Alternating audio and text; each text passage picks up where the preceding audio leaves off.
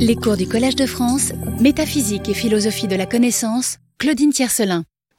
Mesdames, messieurs, euh, chers amis, bonjour, je suis heureuse de vous retrouver après le colloque que nous avons partagé en octobre dernier pour commémorer le quadricentenaire de la naissance de Blaise Pascal et de poursuivre euh, l'exploration que j'ai engagé l'an passé des nouveaux défis sceptiques auxquels nous sommes confrontés. Cette enquête nous aura permis de renouer avec un compère bien connu des philosophes depuis l'Antiquité, à travers ses nombreuses figures, notamment celle de Pyrrhon et du néo-pyrrhonisme, ou de Sextus Empiricus, de rappeler la prégnance et l'ampleur de leur héritage sous diverses guises, à l'époque moderne et contemporaine, défis d'Agrippa, défis cartésiens ou encore défis humiens.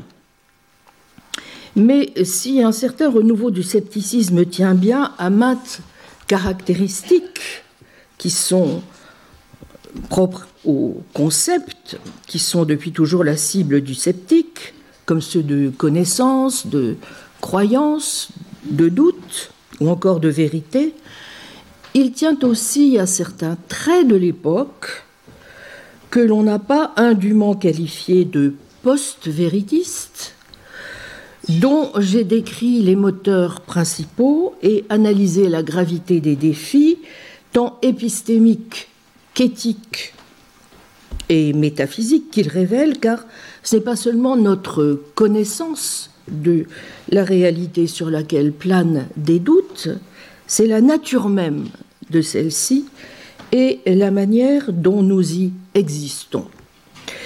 L'analyse conjointe des problèmes que posent les concepts et donc de leur ancrage dans une certaine situation contemporaine aura permis, je l'espère, de mieux identifier les composantes plus spécifiquement épistémologiques de ces nouveaux défis sceptiques et de commencer à leur opposer quelques parades. Encore fallait-il, conformément d'ailleurs à ce qu'implique, tel que je l'ai toujours entendu, le concept même de connaissance, se pencher en un second temps sur les aspects plus nettement éthiques et métaphysique des défis et c'est à cet examen que va donc être consacré le cours de cette année. Sans perdre de vue les arguments et problèmes que nous ont laissés en partage les anciens, dont Pyrrhon encore et Sextus Empiricus, ainsi que les modernes, Descartes, David Hume, Pierre Bell, Thomas Reid, nous serons amenés à fréquenter nombre de philosophes plus récents.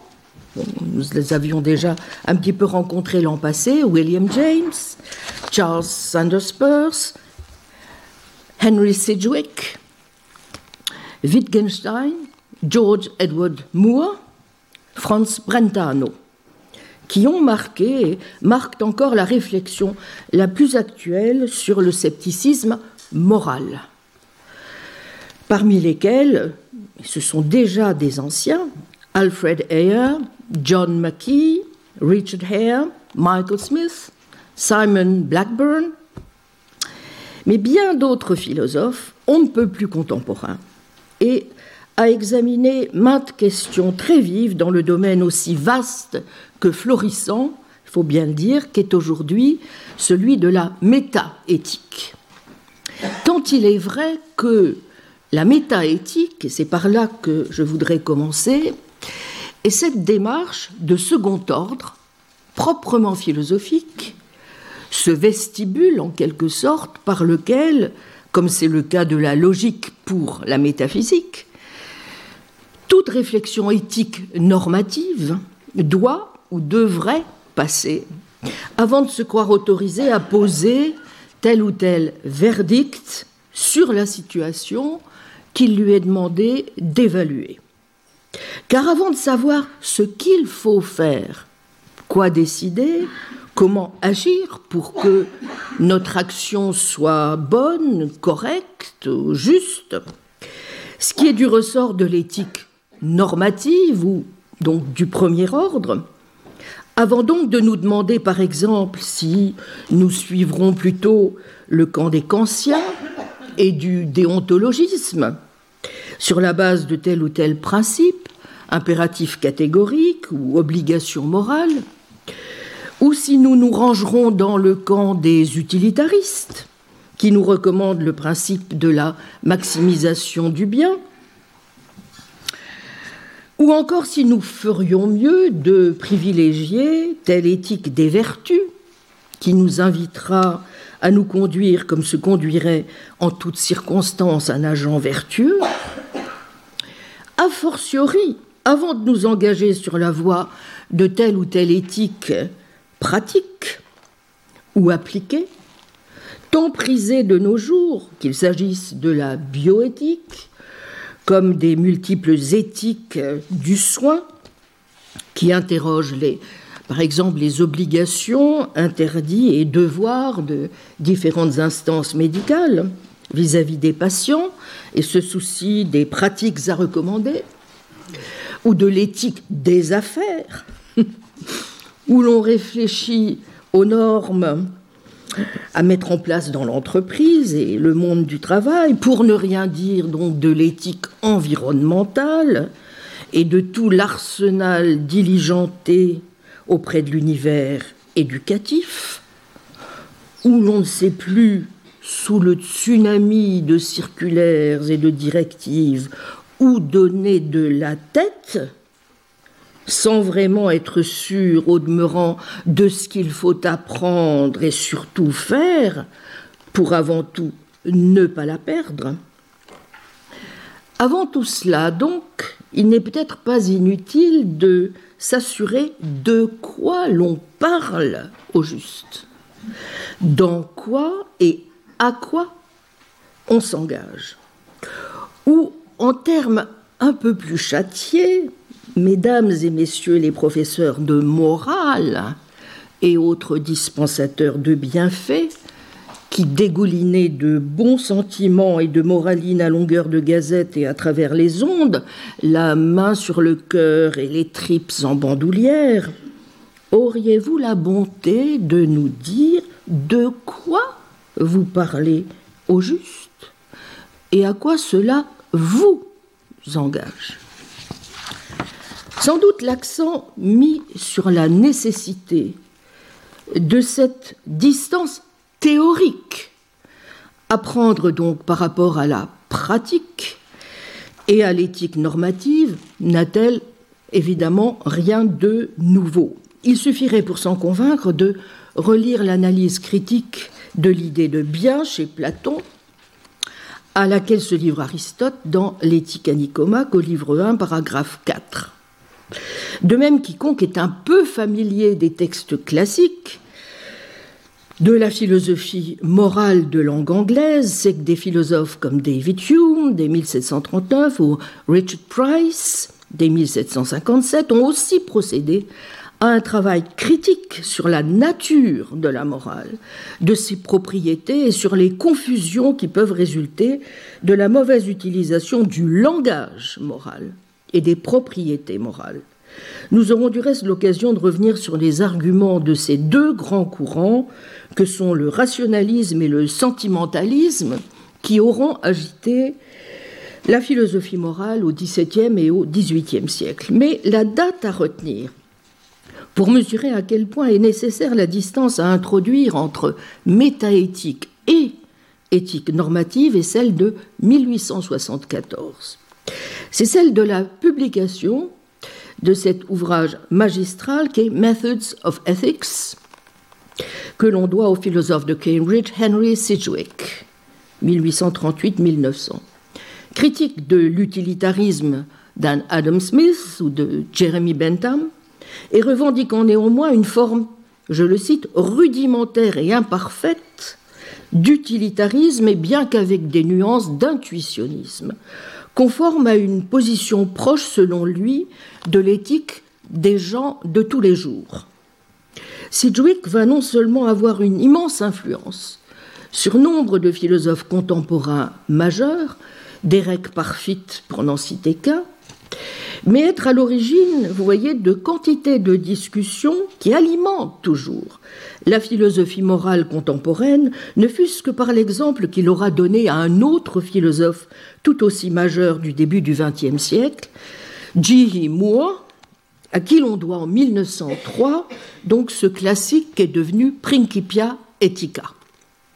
Or, que nous dit au juste Sedgwick à propos de la question que je viens d'évoquer? Eh bien, dès le premier chapitre des Methods of Ethics, il affiche clairement son ambition. Ce qui lui importe, voyez-vous, ce n'est pas d'avancer des thèses positives, mais de commencer à déblayer le terrain de l'éthique, quitte, une fois passée l'étape menée à l'occasion de ce qu'il qualifie d'études plutôt que de sciences, à avancer dans la recherche éventuelle de théories normatives en bonne et due forme. Voici donc ce qu'il écrit au chapitre 1 des méthodes de l'éthique, dont vous trouverez du reste le passage traduit dans le volume que l'on doit à Anna Zilinska sur les grands textes classiques de la métaéthique contemporaine, paru chez Vrin en 2013. Vous savez, dans la, petite collection Textes clés. Hein voilà. Donc je, lis ce texte de Sidgwick. Voici ce qu'il dit au paragraphe 1. Les frontières de ce que l'on appelle éthique sont diversement conçues et souvent de manière vague, mais elles seront peut-être assez définies pour commencer, pour les besoins du présent traité, si par la méthode de l'éthique, l'on comprend toute procédure rationnelle par laquelle nous déterminons ce que les êtres humains individuels devraient faire, ought to do, ou ce qu'il convient pour eux de faire, what it is right for them to do, ou de s'efforcer de réaliser par une action volontaire. En utilisant le terme individuel, je distingue de façon provisoire l'étude de l'éthique de celle de la politique, laquelle cherche de son côté à déterminer la constitution appropriée des sociétés gouvernées et la conduite publique qu'elles ont à observer. Aussi bien l'éthique que la politique sont, à mon avis, distinctes des sciences positives, puisque leur objet spécifique et principal est de déterminer ce qui doit être et non pas de décrire ce qui simplement est, était ou sera. Celui qui étudie l'éthique, poursuit-il, cherche à parvenir à une connaissance générale, systématique et précise de ce qui devrait être. Et en ce sens, ses objectifs et ses méthodes peuvent être correctement qualifiés de scientifiques. Cependant, j'ai préféré dire de l'éthique qu'elle est une étude, study, plutôt qu'une science, car on pense habituellement qu'une science doit nécessairement avoir un terrain où le sujet de sa recherche existe réellement. Et de fait, le terme science éthique pourrait, sans faire violence à l'usage, dénoter ou bien la partie de la psychologie qui s'intéresse à l'action volontaire et à ses ressorts, ainsi qu'aux sentiments et aux jugements moraux considérés en tant que phénomènes réels de l'esprit humain pris individuellement, ou bien la partie de la sociologie qui s'occupe des phénomènes similaires tels qu'ils se présentent chez les membres normaux des groupes organisés d'êtres humains que nous appelons sociétés. Nous observons cependant que la plupart des personnes ne poursuivent point ces études pour simplement contenter leur curiosité afin d'établir ce qui existe réellement, a existé ou existera dans l'avenir. Elles veulent habituellement non seulement comprendre l'action humaine, mais également la régler. C'est dans cette perspective qu'elles appliquent les idées de bien, de mal, ainsi que celles de rectitude, rightness, et de son contraire, à la conduite ou aux institutions qu'elles décrivent. Elles passent ainsi, dirais-je, du point de vue de la psychologie ou de la sociologie, à celui de l'éthique ou de la politique. La définition de l'éthique que je donne vise à faire apparaître clairement l'importance fondamentale de cette transition. Il est vrai que l'implication mutuelle des deux types d'études, positives et pratiques, est, et cela dans n'importe quelle théorie, très étroite et complète. Dans toute théorie, il est nécessaire que notre opinion sur ce qui est, devrait être, soit dérivée dans une large mesure et en détail de notre appréhension de ce qui est Les moyens permettant de réaliser notre idéal ne peuvent être exhaustivement appris qu'à travers une étude attentive des phénomènes réels. Pour tout individu qui se pose la question de savoir que devrais-je faire ou que devrais-je viser, il est important d'examiner les réponses que ces semblables ont effectivement données à des questions similaires.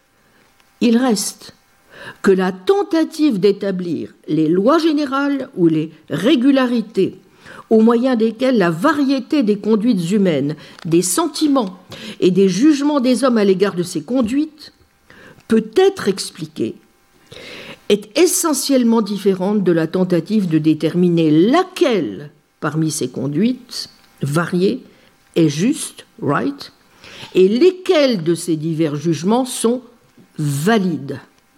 C'est donc le traitement systématique de ces dernières questions qui constitue, à mon avis, l'objectif particulier et distinct de l'éthique et de la politique.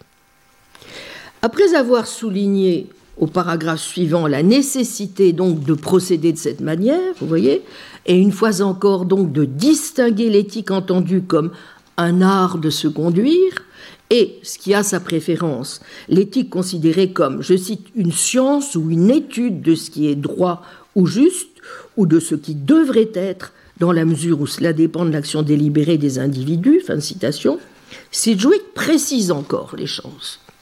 Conscient qu'il pourrait aborder ces questions d'éthique d'autre façon, voici comment il justifie ces options. Paragraphe 5. Il existe, écrit-il, plusieurs façons reconnues de traiter de cette question dont je ne souhaiterais pourtant adopter aucune.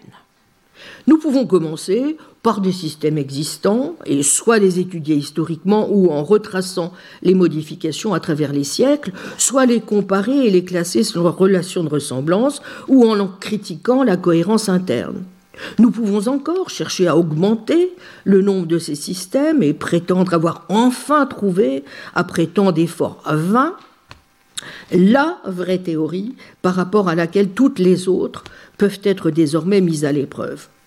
Le présent livre ne contient ni l'exposition d'un système, ni l'histoire naturelle ou l'histoire critique des systèmes. J'y ai tenté de définir et de révéler non pas une unique méthode de l'éthique, mais plusieurs. En même temps, ces diverses méthodes ne sont pas ici étudiées historiquement, comme des méthodes qui furent effectivement employées ou proposées pour régler la pratique humaine, mais plutôt comme des solutions possibles, parmi lesquelles, tant qu'elles ne peuvent pas être réconciliées, l'esprit humain me semble être nécessairement contraint à choisir quand il tente de concevoir une synthèse complète des maximes pratiques et d'agir de manière parfaitement cohérente. Elle pourrait être qualifiée de méthode naturelle rationalisée, car les hommes semblent d'ordinaire se diriger par un mélange de différentes méthodes, plus ou moins dissimulées sous les ambiguïtés du langage. Les impulsions ou les principes qui sont à l'origine des différentes méthodes, les différentes prétentions à la rationalité, claims to rationality, émises par les différentes fins, sont admis jusqu'à un certain point, par tous les esprits. Et comme ces différentes prétentions s'accompagnent d'un besoin d'harmonisation, car comme cela a été dit, c'est un postulat de la raison pratique que deux règles d'actions antinomiques ne puissent pas être toutes les deux raisonnables, eh bien il en résulte habituellement soit un mélange confus, soit une réconciliation forcée et prématurée des différents principes et méthodes les systèmes proposés par les moralistes déclarés n'ont pas été non plus exempts des mêmes défauts. Les auteurs ont habituellement procédé à la synthèse sans faire l'analyse adéquate. L'exigence pratique pour la synthèse a été ressentie comme plus urgente que le besoin théorique de la seconde. Car ici comme ailleurs, le développement de la théorie de l'éthique semblerait quelque peu ralenti par la prépondérance des considérations pratiques et peut-être est-il à souhaiter que l'étude théorique de la conduite droite soit plus complètement détaché de son application pratique, même du point de vue de cette dernière, puisque le traitement conjoint de ce qui relève de la science et de ce qui relève de l'exhortation est susceptible de faire manquer les deux résultats qu'on espérait réunir. Le mélange est déconcertant pour le cerveau et point stimulant pour le cœur. Ainsi, de nouveau, je suis enclin à penser qu'ici, tout comme dans les autres sciences, il serait avantageux de tracer une ligne la plus nette possible entre le connu et l'inconnu, car indiquer clairement le problème irrésolu, c'est déjà faire un pas vers la solution. Dans certains traités éthiques a cependant persisté une tendance à ignorer les difficultés de ce sujet et à les tenir hors de vue, soit inconsciemment, en vertu de la conviction latente selon laquelle les questions auxquelles l'auteur ne s'est pas donné de réponse satisfaisante doivent être des questions qu'on ne devrait pas poser, soit consciemment par la crainte de ne pas pouvoir répandre la moralité dans les esprits de ses lecteurs. Cette dernière précaution, bien intentionnée, se défait souvent d'elle-même. Les difficultés ainsi dissimulées dans la présentation sont susceptibles de réapparaître dans la controverse, où elles ne seront plus soigneusement délimitées, mais se révéleront magnifiées à des fins polémiques. Nous avons donc d'un côté une réconciliation vague et opaque, et de l'autre une exagération décousue et aléatoire. Des divergences, et aucun de ces procédés ne saurait dissiper l'imprécision et l'ambiguïté originelle qui menacent les notions fondamentales de nos raisonnements pratiques communs.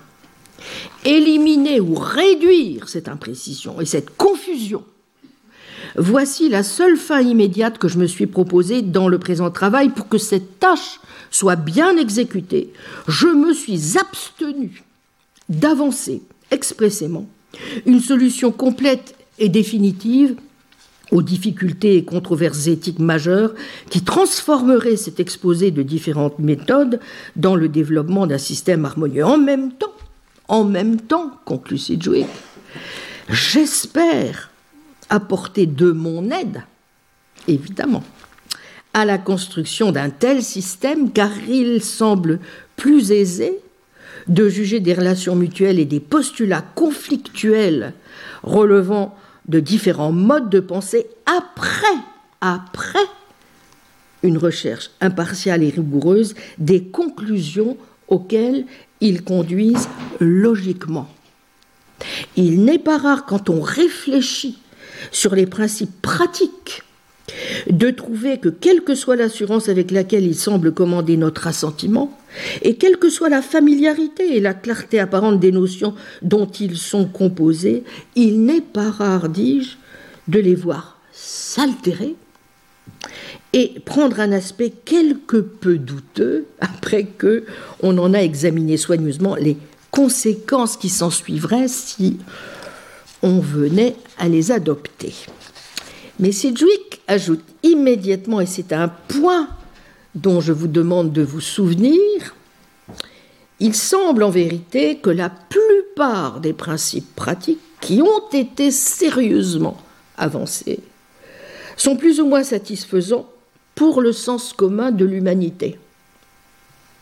Tant qu'ils sont seuls à occuper le terrain, tant qu'ils sont seuls à occuper le terrain, ils trouvent tous une réponse dans notre nature toutes leurs présomptions fondamentales, nous sommes prêts à les accepter et nous les voyons gouverner jusqu'à un certain point notre conduite habituelle. Quand on me demande Pensez-vous qu'il est ultimement raisonnable de chercher son plaisir et d'éviter la souffrance? N'avez-vous pas de sens moral? Ne proclamez-vous pas intuitivement certaines actions comme droites et d'autres non? Ne reconnaissez-vous pas le bonheur général comme fin suprême? Je réponds oui à ces questions. Ma difficulté commence au moment où je dois choisir évidemment, entre ces différents principes ou les différentes inférences qui en sont tirées. Nous admettons, quand ils entrent en conflit, n'est-ce pas, qu'il est nécessaire de faire ce choix et qu'il est irrationnel de laisser s'imposer tantôt son principe, tantôt un autre. Et cette nécessité est douloureuse. Qu'espérer sinon que toutes les méthodes euh, finissent par coïncider et que, quoi qu'il en soit, avant de faire notre choix, nous puissions raisonnablement former le souhait de posséder la connaissance la plus complète possible de chacune d'entre elles. Bon, à la lecture longue mais nécessaire ces lignes, on ne s'étonnera donc pas que dans la préface à la première édition des Principia Ethica, où il présente son objet d'une éthique scientifique, J. Moore se place sous les auspices, au moins pour une barre, d'Henry Sidgwick. Jugez-en plutôt. Il m'apparaît que dans le domaine de l'éthique, nous sommes en 1903, comme dans toutes les autres études philosophiques, les difficultés et les désaccords dont l'histoire est pleine sont dus principalement à une cause très simple, à savoir l'essai de répondre à des questions sans découvrir auparavant quelle est précisément la question à laquelle on souhaite répondre. Je ne sais dans quelle mesure on éliminerait cette source d'erreur si les philosophes voulaient essayer de découvrir quelle question ils posent avant de se mettre à y répondre. Hein? Car le travail d'analyse et de distinction est souvent très difficile. Il se peut qu'en de nombreuses occasions, nous ne parvenions pas à faire eh, la découverte nécessaire, même si nos efforts marquent une réelle tentative pour y parvenir. Mais j'incline à penser que dans de nombreux cas, une tentative délibérée suffirait à garantir le succès voulu, de sorte que si seulement on faisait cette tentative, n'est-ce pas? Beaucoup des difficultés et des désaccords les plus flagrants de la philosophie disparaîtraient. En tout cas, les philosophes semblent en général ne pas faire cette, tentative. Et que ce soit consécutif ou non à cette omission, ils tentent constamment de prouver que oui et non répondra aux questions auxquelles ni l'une ni l'autre de ces réponses n'est correcte en raison du fait que ce qui est proposé à leur esprit n'est pas une question, mais plusieurs, la réponse à certaines étant non et à d'autres oui. J'ai essayé dans cet ouvrage, donc dans les Principia Ethica, poursuit Moore, de distinguer nettement deux genres de questions auxquelles les philosophes moraux ont toujours fait profession de répondre, mais que, comme j'ai essayé de le montrer, ils ont presque toujours confondu l'un avec l'autre. Certes, mais aussi avec d'autres questions. On peut exprimer la première des deux questions sous cette forme. De quel genre sont les choses qui doivent exister pour elles-mêmes? Et la seconde sous cette forme, quel genre d'action avons-nous le devoir d'accomplir? J'ai donc essayé de montrer exactement ce que c'est que nous demandons à propos d'une chose, quand notre question est de savoir si elle a le devoir d'exister pour elle-même, si elle est bonne en soi ou si elle a une valeur intrinsèque. Et ce qui est exactement ce que nous cherchons à savoir sur une action, sur une action, quand nous nous demandons si nous avons le devoir de la faire, si c'est une bonne action ou un devoir. Mais d'une perception claire de la nature de ces deux questions, il m'apparaît que découle un second résultat, qui est de savoir quelle est la nature de l'evidence, l'évidence, la preuve, si vous voulez, par laquelle on peut prouver ou réfuter, confirmer ou rendre douteuse n'importe quelle proposition éthique. Une fois que nous reconnaissons le sens exact des deux questions, je pense qu'une autre s'éclaircit celle de connaître le genre exact des raisons, des raisons qui sont pertinentes en tant qu'argument en faveur d'une réponse particulière à ces questions ou contre celle-ci. Il devient clair qu'à titre de réponse à la première question, on ne peut produire, dit Moore, aucune preuve pertinente, quelle qu'elle soit, d'aucune autre vérité, car c'est d'elles-mêmes seules que l'on peut inférer qu'elles sont vraies ou fausses.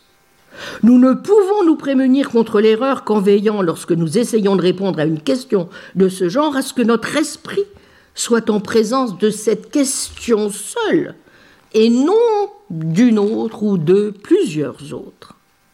Mais qu'il y ait un grand danger de semblables erreurs de confusion. J'ai essayé de faire voir et j'ai aussi tenté de montrer ce que sont les principales précautions au moyen desquelles nous nous prémunirons peut-être contre ces erreurs.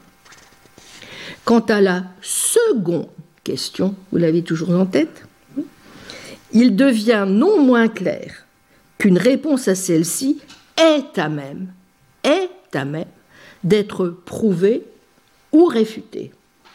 Qu'en fait, tant de considérations diverses sont pertinentes à sa vérité ou à sa fausseté, que l'obtention d'une probabilité en devient très difficile et impossible l'obtention d'une certitude. Néanmoins, le genre d'evidence, donc de preuve, qui est à la fois nécessaire et seul pertinent à une telle démonstration et à une telle réfutation peut être défini avec exactitude. Une telle évidence doit contenir des propositions, des propositions de deux genres et de deux genres seulement. Elle doit d'abord consister en vérité à l'égard des résultats de l'action en question, en vérité causale. Mais elle doit aussi contenir des vérités éthiques de notre première catégorie, celles des vérités évidentes par elles-mêmes. De nombreuses vérités des deux genres sont nécessaires pour prouver qu'une action doit se faire. Doit se faire. Et tout autre genre de preuve est totalement dénué de pertinence. Il s'ensuit que si un philosophe de l'éthique offre comme proposition du premier genre une preuve quelle qu'elle soit, ou si à titre de proposition du second genre, il ne parvient pas à produire de vérités à la fois causales et éthiques, ou qu'il produit des vérités qui ne sont ni causales ni éthiques, son raisonnement ne tend pas le moins du monde à établir ses conclusions. Mais ces conclusions ne sont pas totalement privées de poids. Nous avons en outre quelques raisons de le soupçonner de l'erreur de confusion, puisque la proposition de preuve dénuée de pertinence indique généralement que l'esprit du philosophe qui les propose bah, s'est occupé non de la question à laquelle il fait profession de répondre, mais d'une autre, entièrement différente. L'examen éthique jusqu'ici a peut-être consisté en raisonnement de ce genre, sans la moindre pertinence. On peut donc exprimer ce que ce livre, les Principia Ethica, a pour objet d'établir en modifiant légèrement l'un des célèbres titres de Kant. J'ai en effet tenté de décrire les prolégomènes à toute éthique future voulant se constituer comme science. En d'autres termes, j'ai tenté de découvrir quels sont les principes fondamentaux du raisonnement éthique et l'établissement de ces principes plutôt que d'autres conclusions auxquelles on parviendra peut-être en en faisant usage. C'est ce que l'on peut considérer comme mon objectif principal. J'ai quand même tenté au chapitre 6 de présenter certaines conclusions touchant la réponse véritable à la question qu'est-ce qui est bon en soi? Ces conclusions étant d'ailleurs très différentes de celles que les philosophes ont légèrement défendues. J'ai essayé de définir les catégories à l'intérieur desquelles se classent tous les grands biens et les grands mots, et j'ai affirmé que très nombreuses choses diverses sont en soi bonnes et mauvaises, qu'aucune de ces deux catégories ne possède d'autres propriétés à la fois communes à tous ses membres et particulières à ceux-ci, blablabla. Bon. Eh bien, chers amis, c'est forte de ces conseils avisés que je vous propose de suivre pareille méthode. Au, demeurant, comme je l'ai dit, cette méthode n'est pas propre aux seuls Sidgwick et Moore. Mais si j'ai souhaité vous donner assez longuement lecture de ces deux philosophes, c'est aussi pour vous montrer que bien que l'on ait tendance à cataloguer ce type de démarche du côté de ce que l'on appelle de façon souvent condescendante la philosophie analytique tic-tic, au motif qu'elle traduirait surtout une obsession à traiter de l'éthique uniquement par le biais d'une analyse du langage moral, même si une fois encore, nous allons le vérifier, celle-ci s'impose, elle est bien plus ancienne évidemment qu'on ne le pense, et n'est d'ailleurs pas non plus naturellement l'apanage de la seule tradition britannique de la philosophie morale. On ne saurait oublier à cet égard ce que Moore écrit encore dans la préface des Principia, où il reconnaît certes le rôle qu'a joué sur les, ses analyses du bien Sidgwick, qui aura donc donné l'impulsion déterminante à ses yeux d'une nouvelle manière de pratiquer l'éthique, voyez, en soulignant que, je cite de nouveau Sidgwick, l'objet premier pour inverser l'expression d'Aristote n'est pas la pratique, mais la connaissance. My immediate object to invert Aristotle's phrase is not practice, but knowledge mais où il n'oublie pas non plus de reconnaître la proximité de ses vues avec celle qu'a défendue en 1899 un certain Franz Brentano.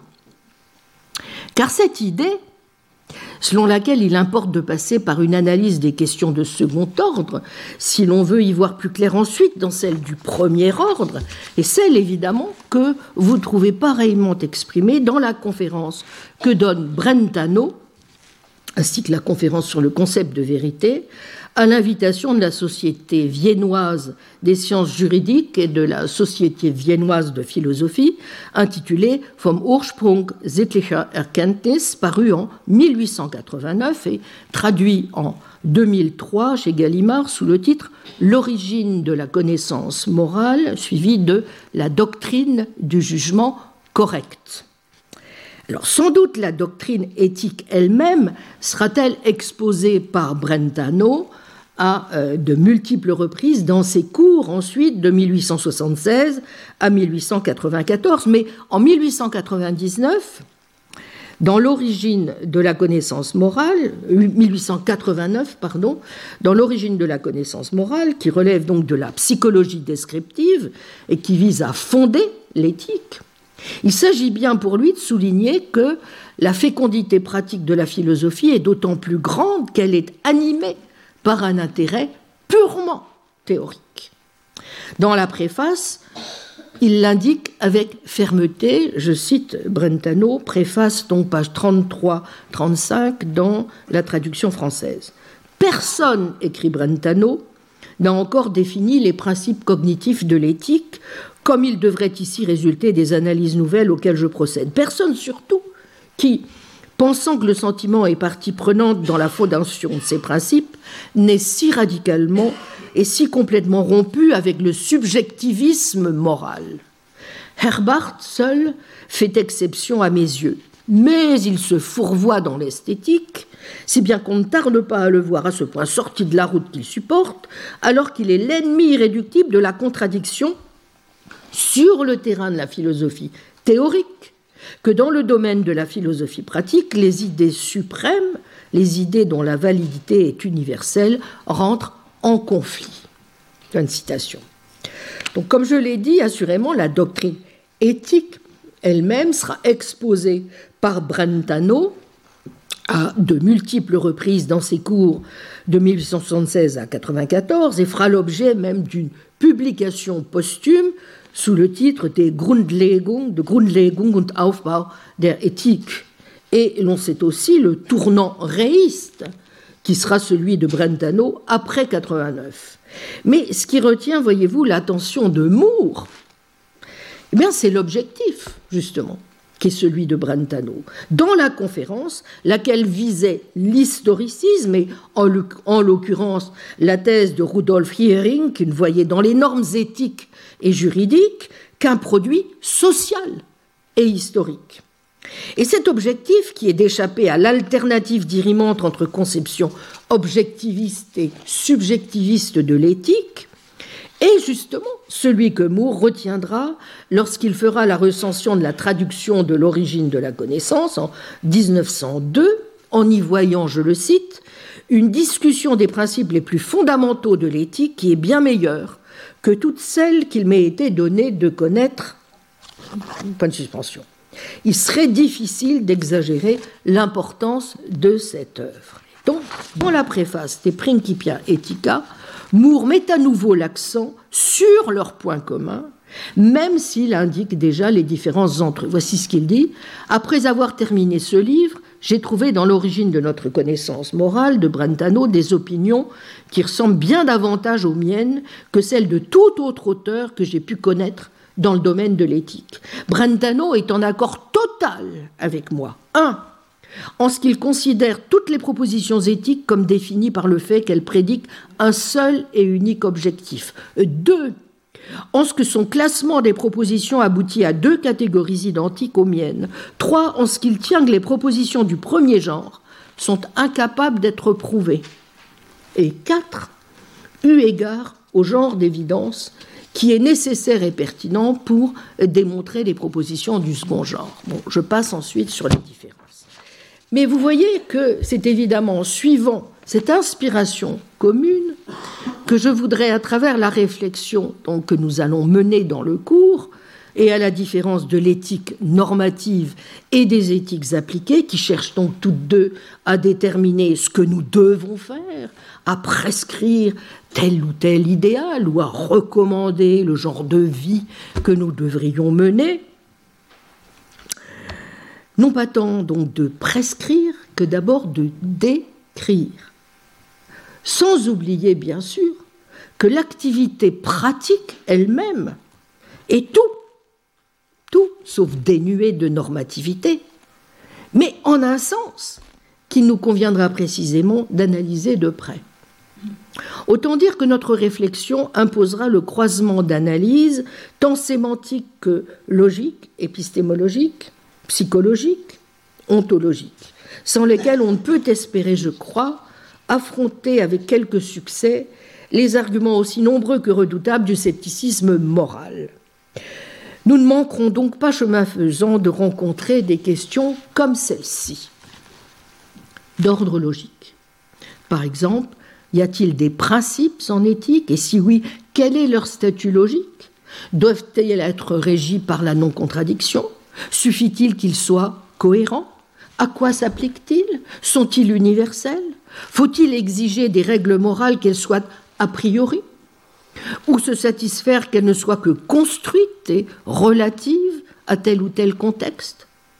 Des questions d'ordre sémantique et très vite pragmatique, bien sûr. Que signifient des termes comme bien, mal, juste, injuste, correct, incorrect? Que faisons-nous vraiment? À quoi nous engageons-nous en employant ces termes? Comment analyser un énoncé comme c'est mal de manger la viande Suis-je en train d'énoncer une croyance, susceptible donc d'être vraie ou fausse? De décrire certaines qualités ou propriétés du monde, comme le pensent ce qu'on appelle les partisans du cognitivisme? Et d'affirmer que l'action consistant à manger de la viande possède bel et bien la propriété d'être mauvaise, au même titre en ce cas, pour reprendre l'exemple que propose Ophélie Desmond dans son introduction au manuel de métaéthique que je vous recommande paru chez Hermann en 2019, que l'énoncé manger de la viande est une source de protéines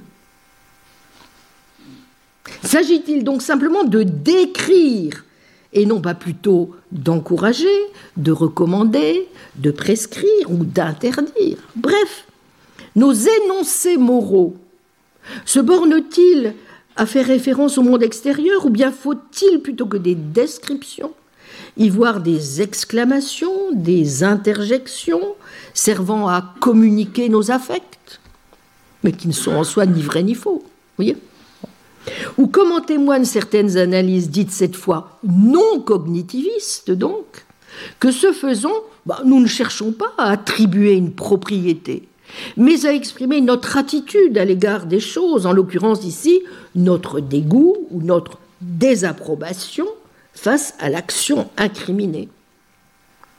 La thèse n'est pas nouvelle. On la trouve chez David Hume, on trouve tout chez David Hume.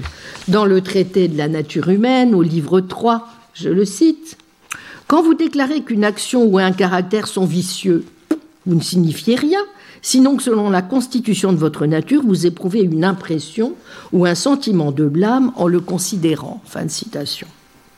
Si je dis par exemple c'est mal de manger de la viande, donc je ne décris pas une croyance susceptible d'être vraie et fausse, j'exprime plutôt une, une émotion, mon aversion, ma réprobation à l'égard de cet acte odieux, qu'il serait plus correct alors d'ailleurs de rendre par l'interjection la viande Burke. On retrouve une thèse voisine, mais donc pas à via une proposition, vous voyez on retrouve une thèse voisine chez Charles Stevenson, pour qui les énoncés moraux fonctionnent le plus souvent comme des injonctions visant à influencer l'interlocuteur, et aujourd'hui chez nombre de philosophes qui se disent émotivistes, ou encore, ce qui est certes différent, prescriptivistes, comme le philosophe Richard Hare, H-A-R-E, hein, dont viennent d'être traduits deux livres importants, Le langage moral et Pensée en morale chez Eliot pour le premier, 2023, et chez Herman, 2020, pour le second. Donc expressiviste ou encore quasi réaliste. Vous voyez?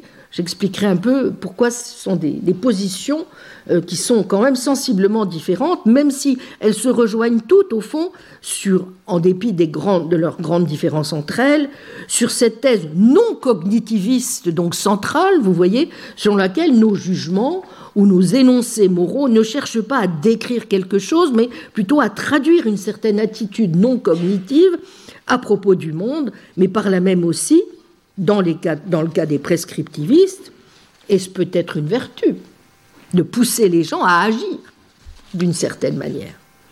Comme nous le verrons, une telle position n'a pas que des avantages et n'est pas sans risque si nous voulons pouvoir affronter le sceptique et notamment échapper au relativisme, voire au nihilisme moral. Mais vous voyez sans peine aussi comment ce type de débat conduit à s'interroger sur la possibilité même de la connaissance morale, et donc aussi à nous ramener très vite sur le terrain de l'épistémologie, que nous avons abondamment traversé l'an dernier pour examiner les défis sceptiques auxquels il fallait faire face. Et naturellement, la première question que nous devrons nous poser, contrairement à ce que soutiennent les sceptiques dogmatiques ou académiques, c'est si l'on peut vraiment parler de connaissance morale.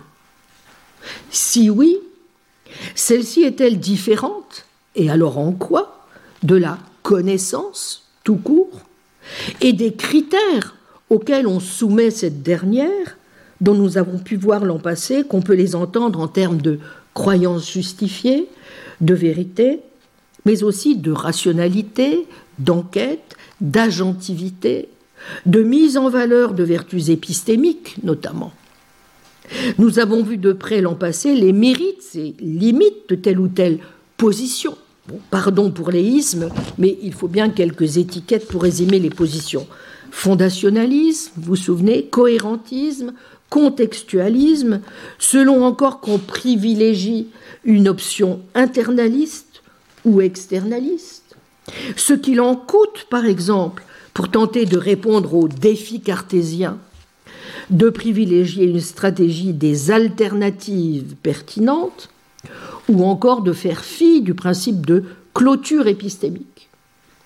Devrons-nous établir des critères spécifiques pour gagner, au fond, ou pour euh, mettre au jour les conditions de possibilité de la connaissance en matière de morale, pour justifier et évaluer l'adéquation morale d'une action. En quoi, du reste, les supposées descriptions que nous faisons donc les supposées descriptions que nous faisons sont-elles normatives hein? En ce qu'elles impliquent des principes, des raisons, des valeurs. Sur quoi repose, si tant est qu'elle soit possible, leur objectivité? Peut-on considérer que les propriétés morales se ramènent à la connaissance qu'on en a? Qu'elles sont même peut-être réductibles à des propriétés naturelles, comme les propriétés physiques ou biologiques, auquel cas, eh bien, nous aurions intérêt à tenir compte, au fond, euh, des découvertes euh, scientifiques. Mais si tel est le cas, ne perdent-elles pas un peu aussi de l'universalité et de la pérennité que l'on tient pour consubstantielle à l'éthique?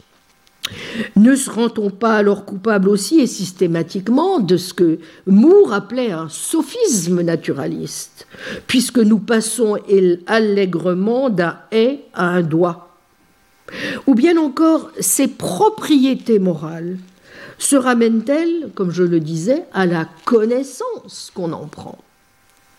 S'agissant encore des effets de l'éthique sur notre conduite, Comment expliquer par exemple que nous agissions parfois par devoir, alors même que cela semble aller à l'encontre de nos propres intérêts? Ou à l'inverse, ce que ne manque pas de souligner à nouveau les sceptiques, que même convaincus par telle ou telle raison, nous ne puissions nous empêcher de suivre nos désirs ou inclinations du moment. Vidéo meliora, détériora c'est quoi Comment et pourquoi nos raisons d'agir ne sont-elles pas les mêmes que nos raisons de croire? Parce qu'elles n'ont pas toujours ou ne peuvent jamais avoir la motivation requise? Quelle place pour le rationalisme, pour l'intuitionnisme, pour le sens moral, pour le sentimentalisme ou encore pour le naturalisme en éthique? Y a-t-il éventuellement des leçons à tirer par exemple des sciences de la nature, de la théorie de l'évolution ou encore de la psychologie expérimentale? Et nous retrouvons très vite, vous l'aurez compris, le terrain aussi de l'ontologie. Peut-on vraiment parler d'entités telles que des faits moraux, des propriétés morales et l'opposition habituelle entre les réalistes, qui admettent l'existence de propriétés morales et de faits moraux, à l'opposé des antiréalistes qui considère qu'aucun objet ne possède de propriété morale ou évaluative. Il n'existe pas, tout bonnement, de faits moraux susceptibles de rendre vrais nos énoncés moraux. En quoi, en effet, consisterait l'éventuelle réalité de ces propriétés? Où résiderait-elle Là, dans le monde, indépendamment de nous, dans la nature physico-chimique, dans notre nature? C'est plus ou moins l'hypothèse de Sidgwick, vous vous souvenez, dans un monde platonicien des idées, par l'intermédiaire de quelle faculté avons-nous accès à ces réalités morales. L'intuition. Sont-elles à découvrir ou bien ne sont-elles que le fruit de notre imagination, le produit de fiction, d'inventions sociales et culturelles, de toutes sortes de constructions? Sont-elles vraiment autre chose que la pure et simple expression de nos désirs, de nos besoins, de nos émotions? Ce débat, vous le savez bien, n'a rien de nouveau. Vous aurez tous reconnu celui qui traverse le Tifron de Platon, où il s'agit pour Socrate d'évaluer les définitions de la piété proposées par Eutyphron, qui affirme que ce qui est pieux, c'est ce qui est aimé des dieux. Et Socrate de demander alors si ce qui est pieux est aimé des dieux parce que cela est pieux, ou si ce qui est pieux est pieux parce que cela est aimé des dieux. Si vous suivez la première option, réaliste, vous soutenez une déclaration d'indépendance. Ce qui est pieux est pieux, indépendamment de ce que les dieux en pensent, même si par définition il est admis que les dieux savent reconnaître évidemment ce qui est pieux et aiment ce qui est pieux. En revanche, la deuxième option, antiréaliste, fait valoir que la propriété d'être pieux dépend d'individus, en l'occurrence ici de Dieu, qui pourrait donc au fond considérer qu'un objet est pieux ou non parce que les dieux l'aiment, ce qui revient à ramener la propriété de piété et donc en généralisant des propriétés morales ou évaluatives, sous la dépendance de ce que pense tel ou tel, ici les dieux, bref, de leurs jugements moraux. Vous y êtes? Toutes ces questions et bien d'autres nous conduiront, vous le voyez bien, au-delà de la seule philosophie morale et nous allons croiser en permanence donc les domaines de la philosophie du langage, mais aussi de la logique, de l'épistémologie, de la philosophie de l'esprit, de la perception, de la philosophie des sciences et bien sûr l'ontologie. Bien, alors à ceux d'entre vous qui ne seraient pas bien au fait de ces questions de métaéthique, s'y vivent aujourd'hui, depuis quand même un certain temps, je conseille donc deux manuels qui comportent un choix de textes et de thèmes désormais classiques, les manuels que je vous ai déjà mentionnés, donc manuel de métaéthique sous la direction d'Ophélie Desmond, Stéphane Lemaire et Patrick Turmel, donc chez Hermann 2019, et métaéthique, connaissance morale, scepticisme et réalisme, donc dans la série Textes clés de philosophie, paru chez Vrin en 2013 sous la direction d'Anna Zilinska. Voici donc le plan que nous allons suivre.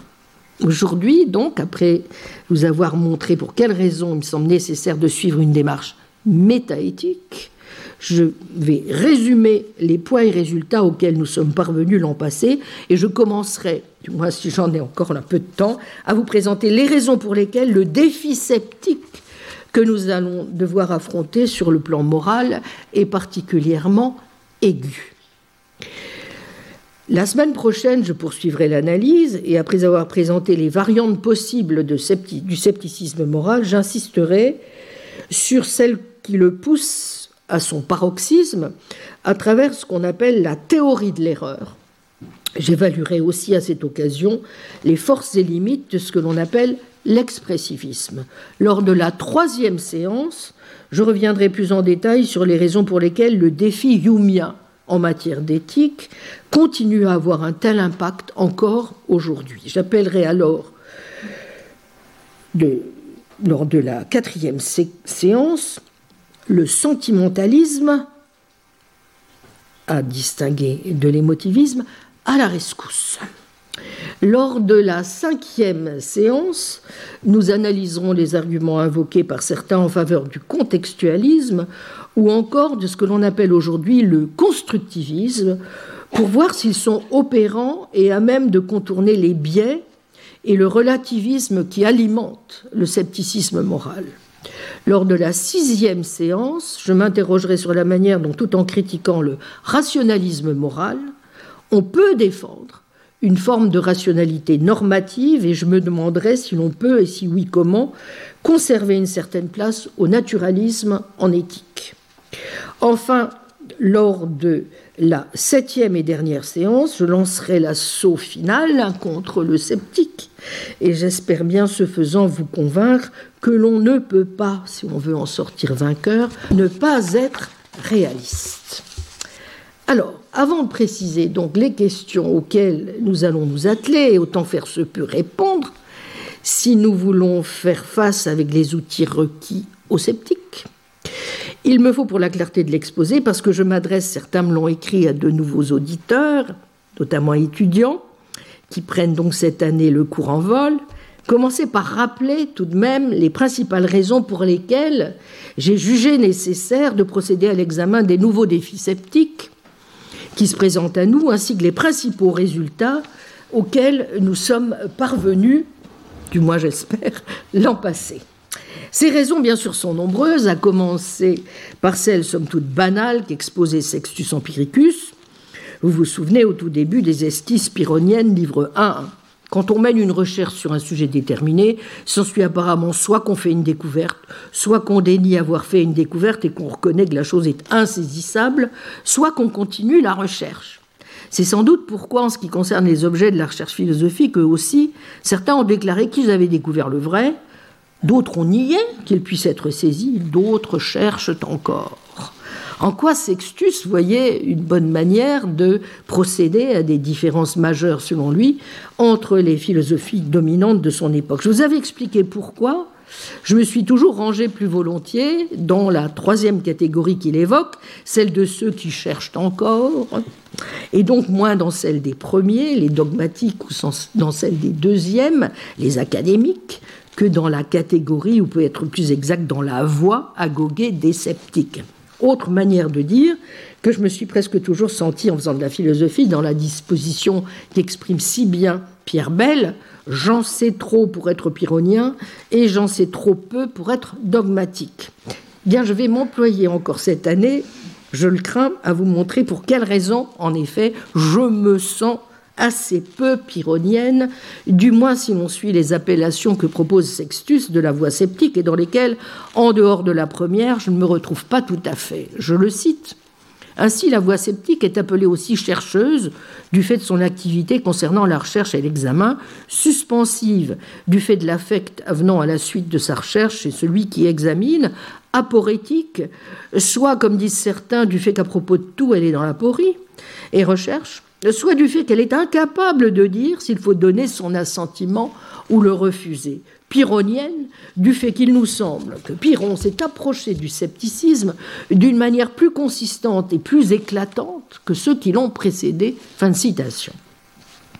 Encore moins pyrrhonienne, pour finir, dans la définition qu'il propose à partir de là du scepticisme, je cite, le scepticisme est la faculté de mettre face à face les choses qui apparaissent aussi bien que celles qui sont pensées, de quelque manière que ce soit, capacité par laquelle, du fait de la force égale qu'il y a dans les objets et les raisonnements opposés, nous arrivons d'abord à la suspension de l'assentiment et après cela à la tranquillité.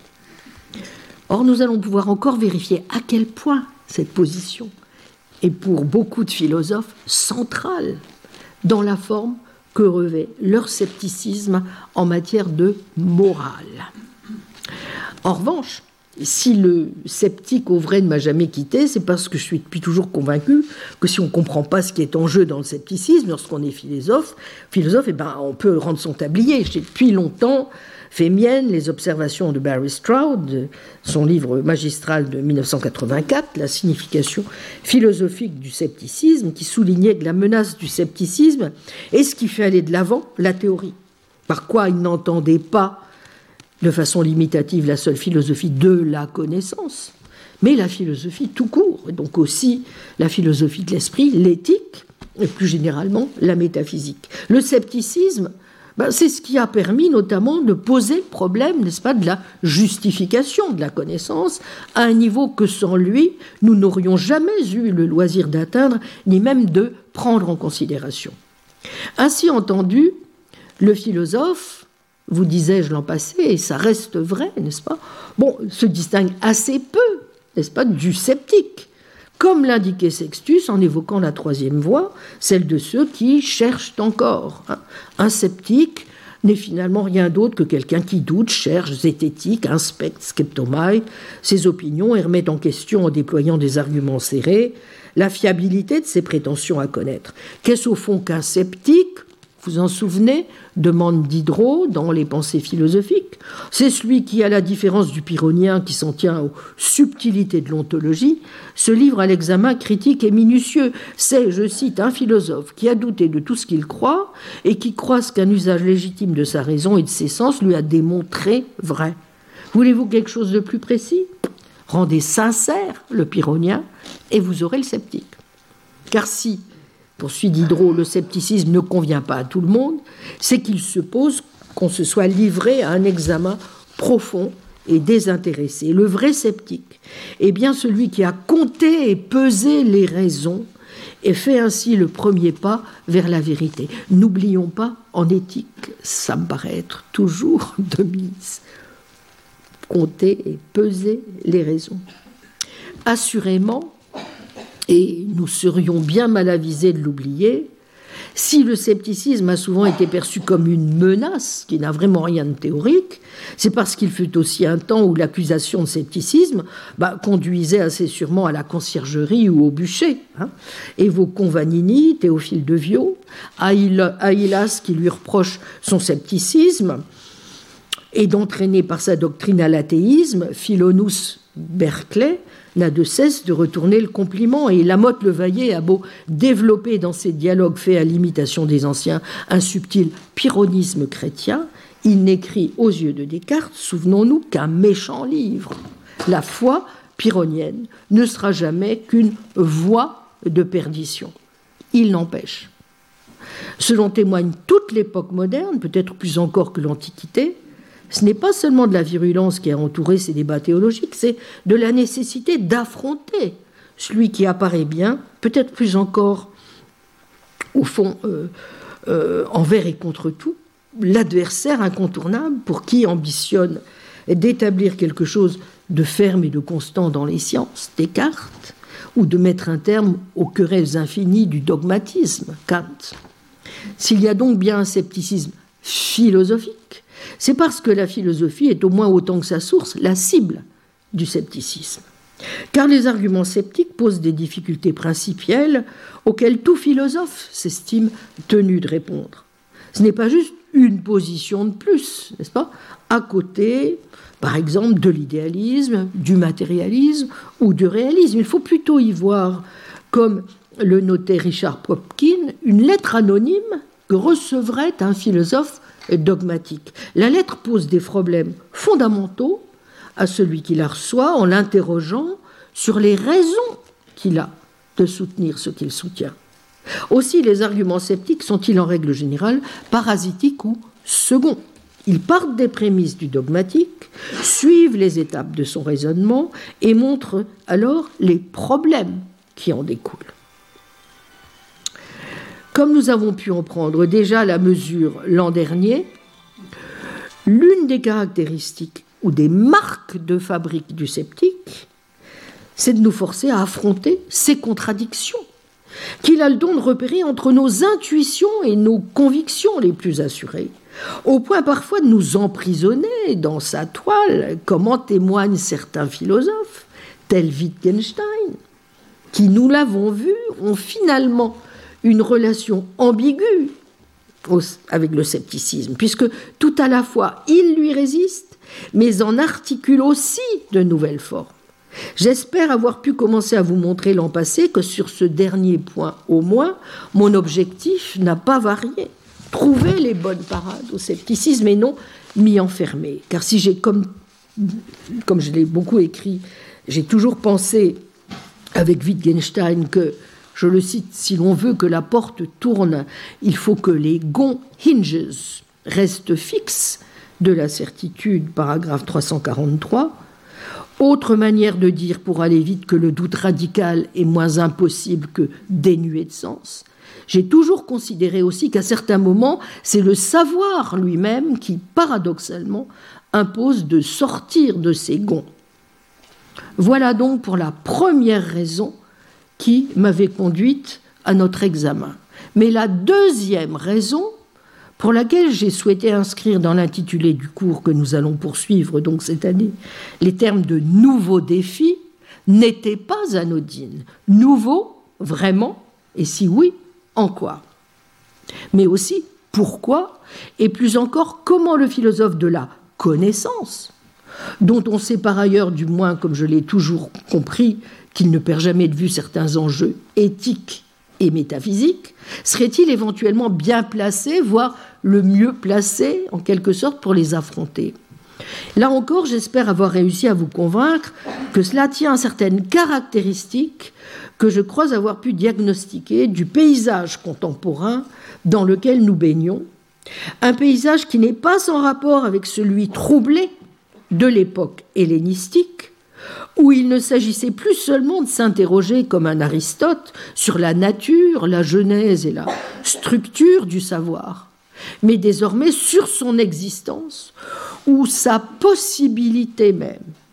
C'est bien ce défi adressé à la philosophie concernant la possibilité même du savoir, qui a été d'abord lancé d'une façon plus pratique que théorique par Piron, avant d'être développé sous la forme d'une argumentation dialectique par les deux courants du scepticisme antique que sont la Nouvelle Académie et les sceptiques pyrrhoniens proprement dits. Or, j'espère vous avoir convaincu que les nouveaux défis auxquels nous sommes confrontés aujourd'hui ont quelques rapports avec la situation troublée que nous offre le siècle et avec ce que l'on pourrait appeler une gigantesque crise de l'assertion, pour reprendre la formulation que le philosophe Pascal Angèle en avait donnée en novembre 2017, en s'exprimant ici même sur ces questions à l'occasion d'un colloque que j'avais consacré à Politique, vérité et démocratie, dont le titre était Michel Foucault, les politiques de la vérité et la politique de la foutaise. Cette gigantesque crise de l'assertion, nous sommes quelques-uns à l'avoir associée au terme de post-vérité et à cette ère désormais baptisée ère de la post-vérité, à laquelle j'ai consacré un livre paru en avril dernier, La post-vérité ou le dégoût du vrai, dont je vous ai donc donné la primeur de certaines des analyses l'an passé. Car si ce terme élu mot de l'année en 2016 par le Oxford Dictionary peut à mains égards paraître ambigu, forcé ou faussement nouveau, il permet aussi à d'autres égards d'alerter sur la réalité et l'amplification de certains phénomènes auxquels il convient d'être attentif. Un mépris éhonté des faits, quitte à inventer des faits alternatifs ou de rechange, dès lors qu'ils cadrent mieux avec ce que l'on croit ou a envie de croire. Une confusion entre information et connaissance, un déluge moins de mensonges éhontés lesquels présupposent que l'on tienne encore compte de la distinction entre le vrai et le faux, ou de propagande que précisément de foutaise, bullshit. Tous ces phénomènes traduisent un manque de sensibilité au savoir et au vrai, adossé à un relativisme et un cynisme généralisé. Car si tout se vaut, Ouden Malone, rien ne vaut. Il n'est donc sans doute pas fortuit que parmi les sceptiques, dont nous avons vu qu'il s'agit d'une classe qui est certes tout sauf homogène, ce soit la figure même de Pyrrhon, et beaucoup moins celle des sceptiques qui avancent des arguments, comme Sextus ou comme Agrippa, ou d'un probabiliste comme Carnéade, pour ne citer que, qui continue de faire autant recette. Et comme nous allons le voir, l'examen des différentes guises sous lesquelles se présente aujourd'hui le scepticisme moral a peu de chances de me donner tort. Mais il y a une troisième raison qui appelait à cette nouvelle exploration du défi sceptique en relation avec la connaissance, et elle a trait aux bouleversements intervenus au sein même de la réflexion dont a fait et continue de faire l'objet le concept même de connaissance tel que l'amènent au premier chef, donc, les philosophes de la connaissance. Ceux d'entre vous qui avez suivi mes enseignements ici savent à quel point tout cela engage à reprendre à nouveau frais main des fils lancinants que lancent depuis longtemps les sceptiques, qui remettent en cause notre conviction forte, donc comme je le disais, et à bien des égards naturels, d'une adéquation entre nos certitudes subjectives et l'objectivité de nos évaluations épistémiques et éthiques, mais ce relativement à des savoirs qui ne sont pas tous de même nature. Entre autres, celui peut-être, comme nous l'avons vu, le plus redoutable, nous avons examiné euh, la nature de ce défi l'an passé, le défi dit cartésien, et donc celui de la possibilité de répondre à l'argument cartésien central du rêve, ou dans sa version plus contemporaine, qui est celle de Hilary Putnam, dite des cerveaux dans une cuve, qui ébranle si rudement notre assurance et nos prétentions, à la fois épistémiques et métaphysiques, à la connaissance de la réalité du monde extérieur ainsi qu'à son existence. Celui de la connaissance que nous pouvons avoir de l'esprit d'autrui, de la confiance que nous avons dans le fait que René n'est pas un robot, que sous ses manteaux et ses chapeaux se cachent bien des hommes, celui encore si crûment énoncé par Hume, en particulier de la relation de nécessité causale ou de ce que l'on appelle la croix de la confirmation de l'induction, qui interroge le statut de nos inférences sur le passé comme sur le futur et, au passage, celui de notre mémoire comme de notre capacité d'imagination. Comme nous allons le vérifier encore cette année, en menant notre enquête sur le scepticisme moral, nous n'en avons pas fini. Nous n'avons pas fini d'explorer les multiples facettes que nous lance le redoutable défi Yumia. Quant aux principales parades que j'ai proposées pour y faire face, j'espère avoir réussi à apporter l'an dernier un peu d'eau à mon moulin, pour le dire très vite. Il me semble impératif de ne pas nous inscrire dans la perspective d'une connaissance qui se définirait comme absolument certaine ou indubitable. Tout au contraire, la connaissance doit faire toute sa place au probable, à la révision toujours en droit possible de nos croyances et au faillible.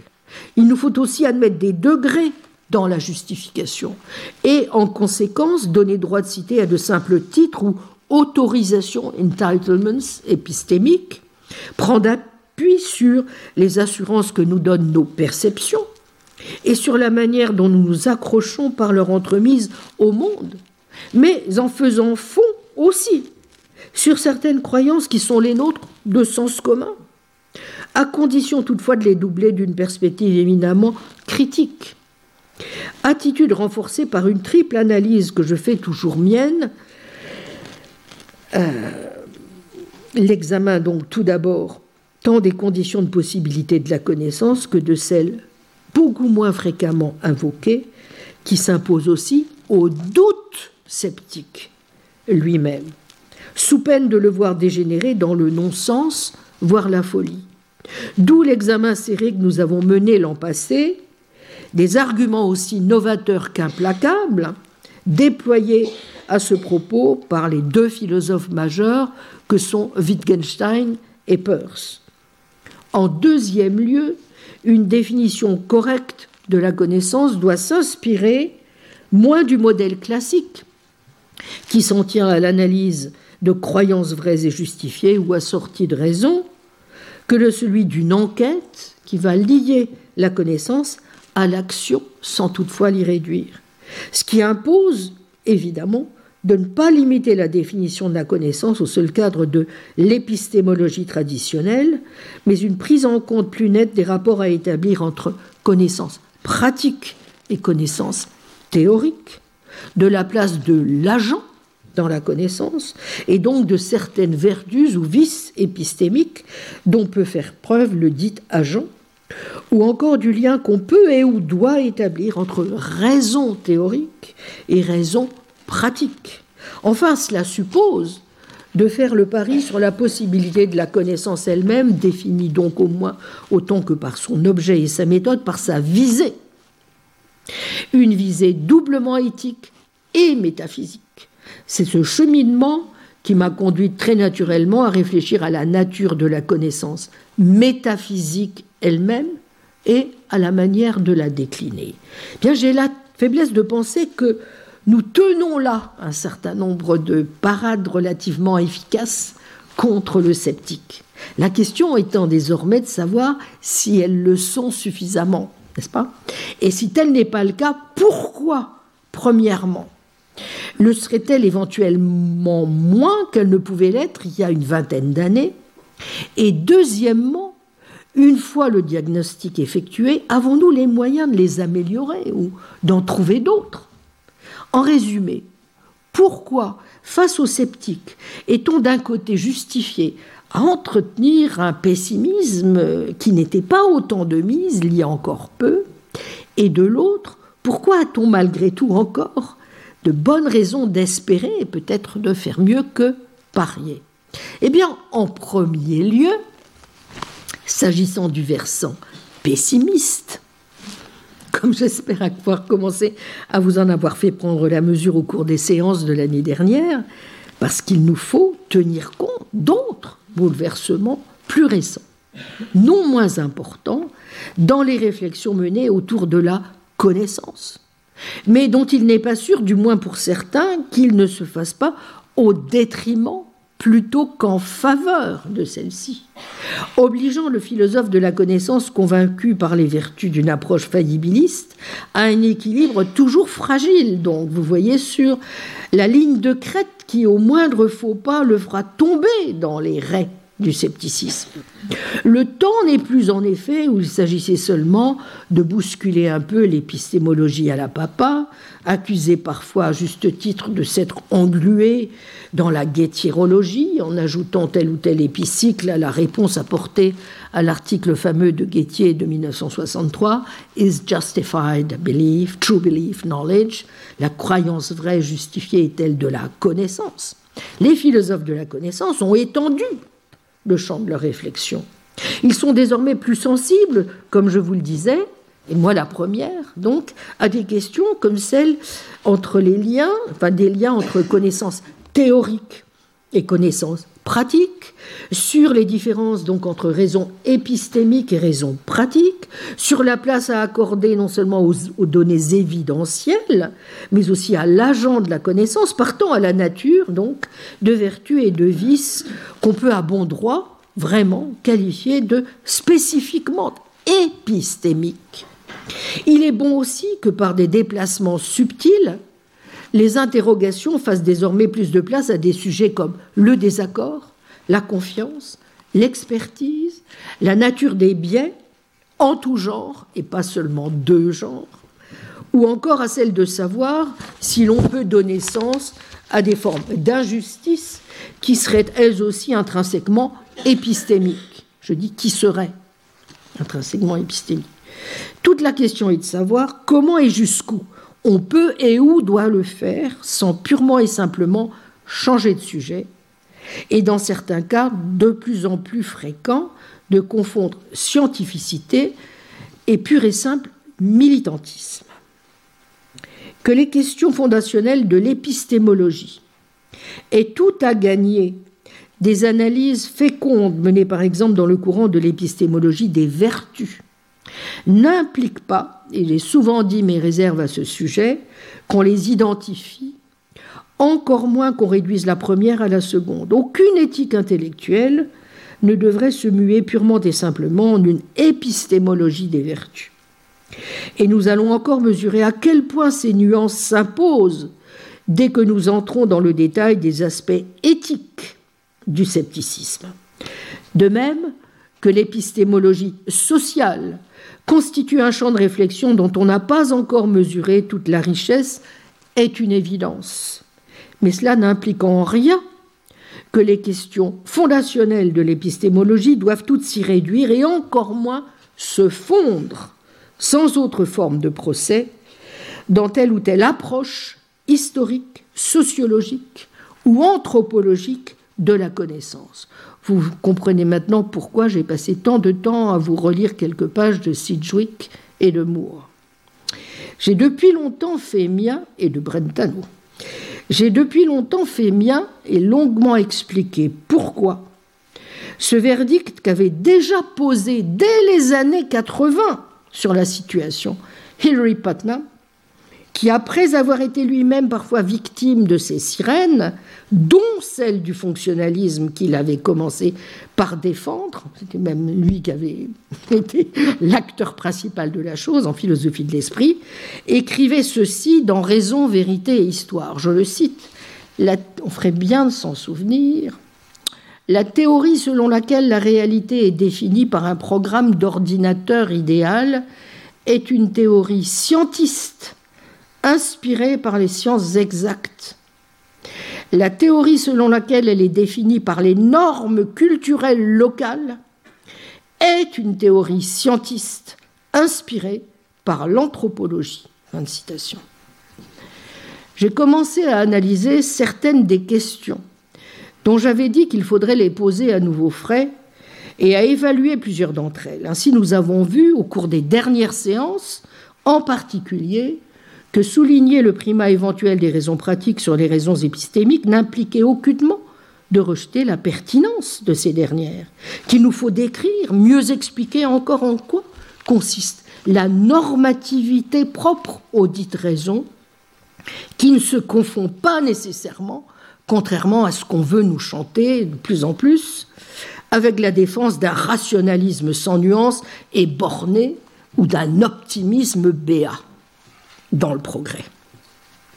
En montrant les difficultés que pose à travers de récentes lectures de Wittgenstein ce qu'il est désormais convenu d'appeler l'épistémologie des charnières, hinge epistemology, à savoir une épistémologie qui se situe explicitement au-delà de la justification, pour reprendre le titre d'un livre récent de William Alston, Beyond Justification, j'ai indiqué, et je vous renvoie notamment aux deux dernières séances, pour quelles raisons je jugeais préférable, moyennant certaines révisions, l'adoption d'une épistémologie de sens commun critique, donc, ainsi que les réserves que m'inspirait l'idée qu'il faille baisser la garde sur les exigences évidentielles, voire carrément se déporter plus loin, défendre telle ou telle épistémologie partagée, comme ces supposées théories du soin, du care ou autres billevesées, dont nous sommes du matin au soir et du soir au matin abreuvés, au motif que toute défense minimale de la raison serait nécessairement sourde aux cris des blessés, trop peu attentive aux émotions, quitte à prôner le bien fondé de certaines formes d'irrationalité. J'espère avoir le temps d'y revenir en analysant ce que tout cela implique aussi et surtout en termes de défense, justifiée ou non, de l'adoption en éthique de positions favorables au particularisme moral.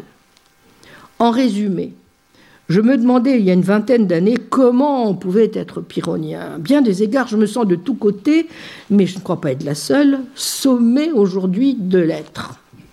Or, est-il obligatoire de céder à une telle injonction? Je n'en suis pas du tout convaincue, et j'ai commencé l'an passé à vous dire pourquoi.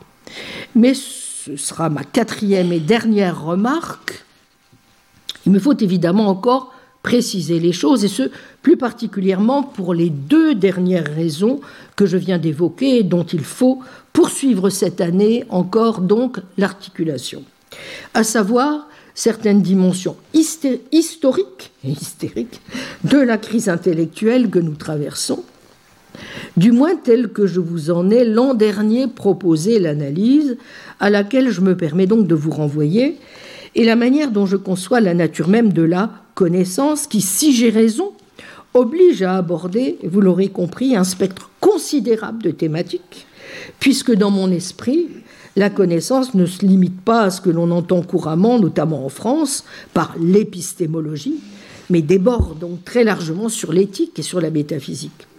Ce pourquoi, avais-je dit d'emblée, mon intention était de me livrer en un second moment à l'examen de ce volet, après m'être d'abord concentré, comme nous l'avons fait, sur les aspects plus directement épistémologiques du sujet. Comment, par exemple, évaluer la stratégie des alternatives pertinentes? Peut-on sans dommage renoncer au principe de clôture épistémique? Quels sont les avantages et les risques d'une approche contextualiste? Tout cela, selon un ordre qui, nous l'avons vu, s'impose du reste fort naturellement, car si certains des développements vertigineux qu'a récemment connus la philosophie de la connaissance elle-même sont bien à l'origine de nouveaux risques, c'est évidemment aussi grâce à eux que des avancées considérables sur nombre de points épineux mis en évidence par le sceptique ont été rendues possibles. Mais pourquoi, me direz-vous, tant insister sur la nécessité de cette articulation, eh bien, pour être sûr, justement, que l'on a vraiment pris la mesure de la gravité des nouveaux défis.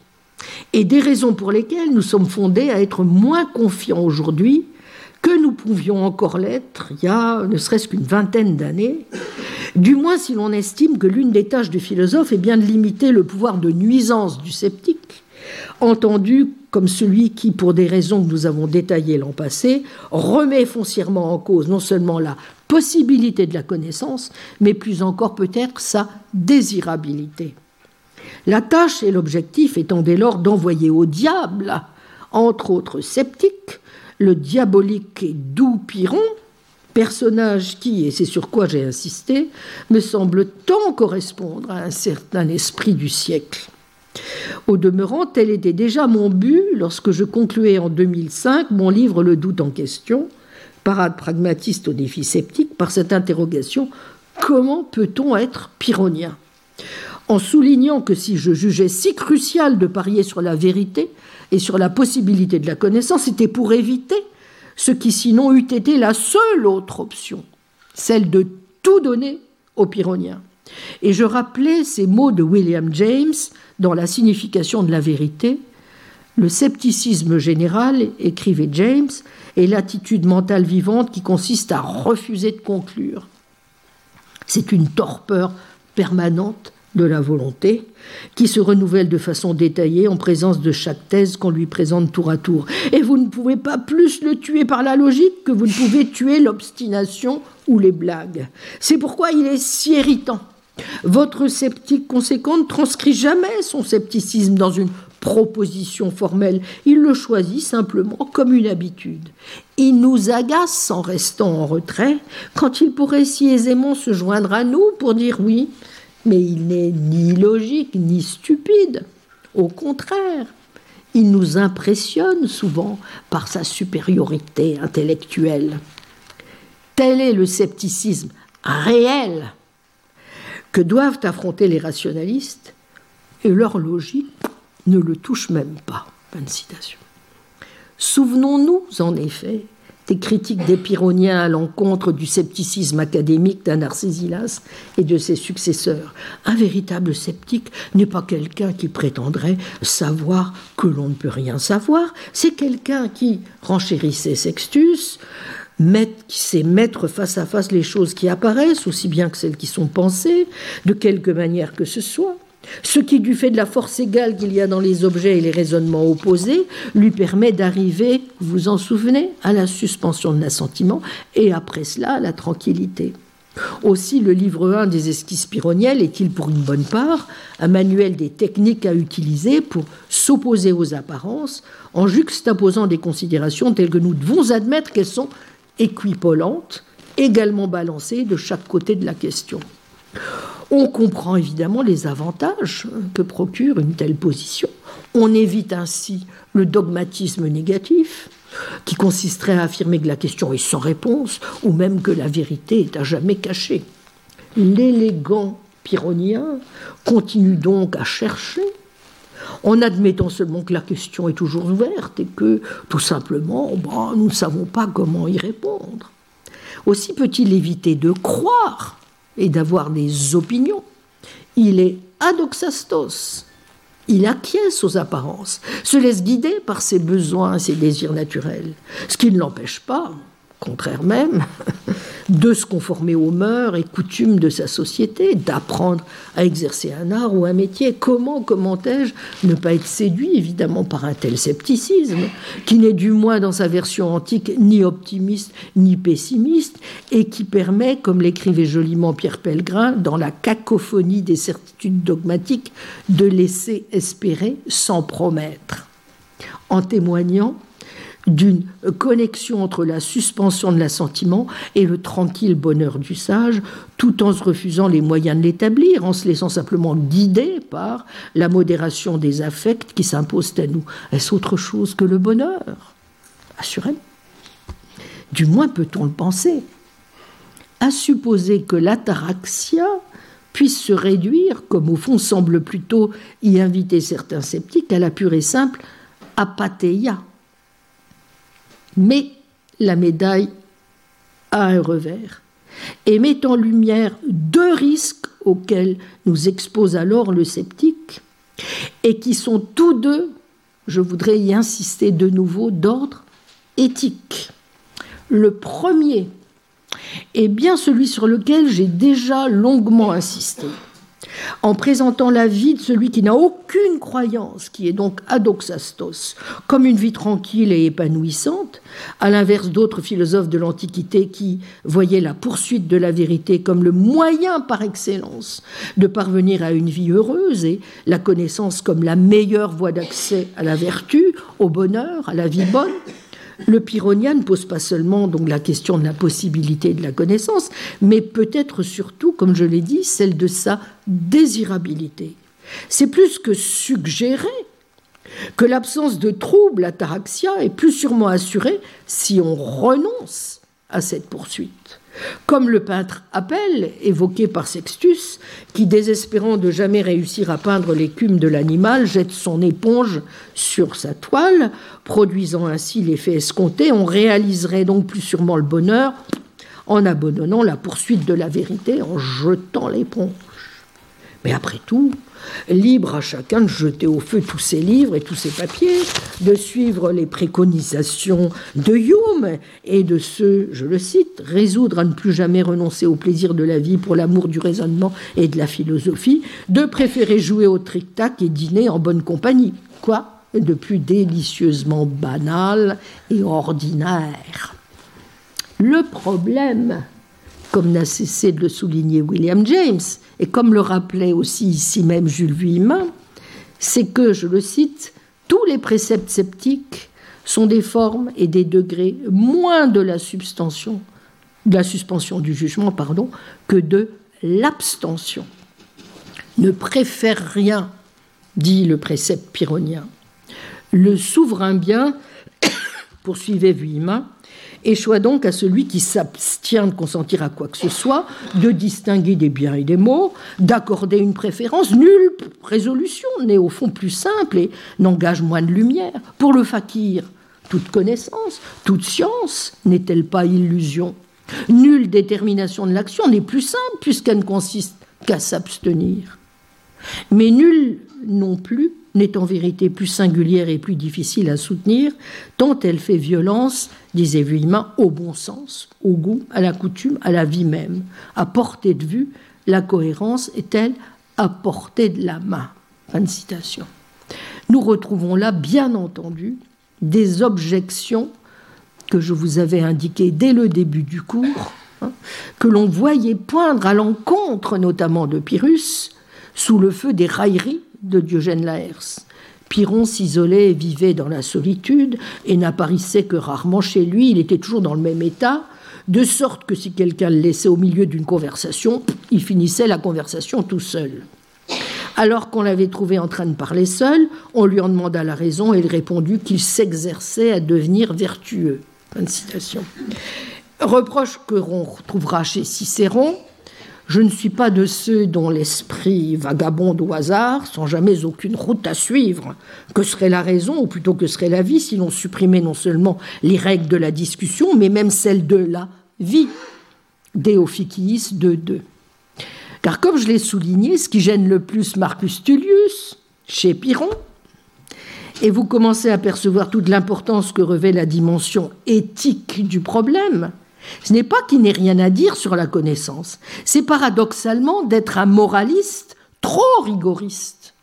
Ce qui ne le conduit peut-être pas au relativisme tous azimuts dont Dion Laërce l'accable, car même si Pyrrhon voulait savoir comment vivre dans l'indifférence totale et donc en l'absence de valeur morale, il avait sans doute l'ambition, estime Cicéron, de vivre moralement, oui, honesté, c'est-à-dire de vivre uniquement selon le bien tel qu'il le définit, une valeur qui rend les autres biens et mots tourlatifs. Mais, comme l'a noté Stéphane Marchand dans son livre de 2018, le scepticisme Vivre sans opinion, d'une part, c'est là évidemment quelque chose qui est inconciliable avec l'idée cicéronienne selon laquelle la vertu est le souverain bien, et le fait que le beau et le laid, le juste et l'injuste ne sont des conventions, et d'autre part, cela ne peut que heurter les convictions profondes et le projet philosophico-politique d'un Cicéron, son propre modèle de citoyen philosophe inventé pour la République romaine,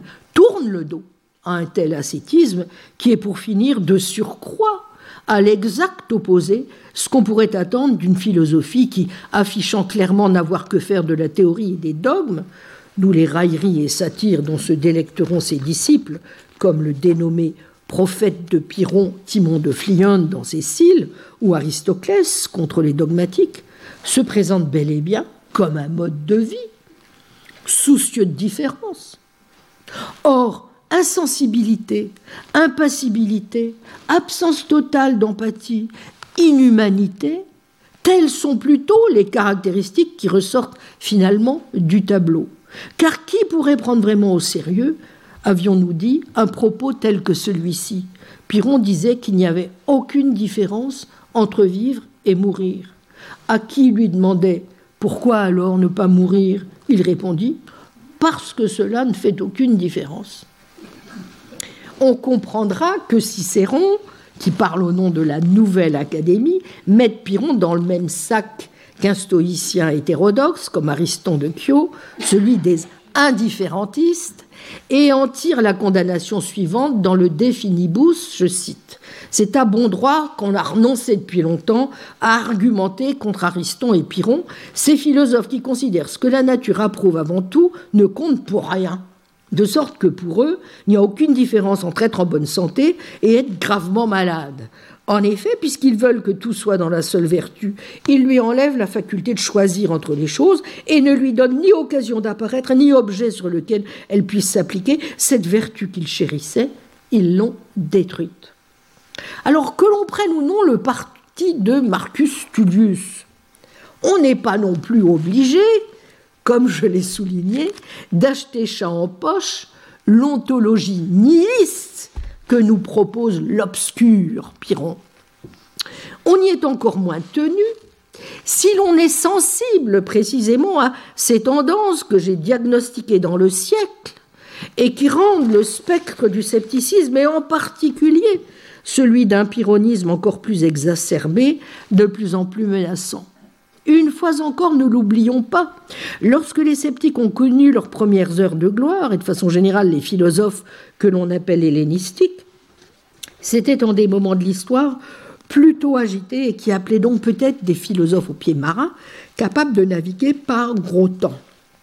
J'aurais tendance à dire que c'est aussi notre cas depuis quelque temps, et que ce n'est peut-être pas un hasard s'ils connaissent un tel succès des philosophies qui se présentent comme des guides de sagesse pratique. Bien plus en tout cas que des philosophies qui, à l'instar d'un Platon ou d'un Aristote, s'obstinent à accorder, sinon la priorité, au moins autant de prix qu'à la pratique et à la vie, à la connaissance, à la théorie, et de façon générale aux idéaux que nous avons hérités, n'en déplaise à certains, des Lumières. Pour ma part, je suis depuis longtemps convaincu que des valeurs comme le respect des faits, des preuves empiriques, de la vérité objective, de la science, mais bien plus largement de la connaissance, sont somme toute fort banales, qu'elles sont un puissant, sinon le seul vecteur de liberté et d'émancipation partant non négociable, et que cela impose, comme je le dis souvent, de s'opposer à toutes les moutures possibles de relativisme, de nihilisme et de cynisme qu'on continue de voir fleurir et qui auront produit l'exact opposé de la promesse démocratique qu'on a voulu et veut encore nous vendre, un salmégondi de postures profondément antidémocratiques et sectaires, privant les plus fragiles des seuls moyens efficaces contre les pires formes d'autoritarisme et de dogmatisme. Autant dire que j'ai toujours fait mien et continue de faire mien le diagnostic qu'avait posé il y a près de 40 ans, en 1984, Jacques Bouvresse dans Rationalité et cynisme. Mais j'ai parlé d'un deuxième risque auquel, si nous suivons le modèle pyrrhonien, nous étions alors confrontés, et c'est celui-ci. Nous l'avons vu l'an passé, comme y insiste à juste titre Jacques Brunswick, l'une des questions qui font l'objet de beaucoup de débats à propos de la pensée de Pyrrhon et du scepticisme des néo-pyrrhoniens porte sur l'importante question de savoir si le scepticisme, au fond, doit s'entendre, n'est-ce pas, comme un mode de vie, ou plutôt comme une théorie qui déploie d'infinis arguments plus complexes les uns que les autres. Mais comme Piron, pour sa part, n'a rien voulu écrire, on peut sans doute en conclure déjà que sa philosophie était une pratique, un style de vie et de conduite plutôt qu'une théorie. Ce qui n'empêche évidemment pas qu'il ait pu avoir des raisons d'adopter et de recommander ce style de vie.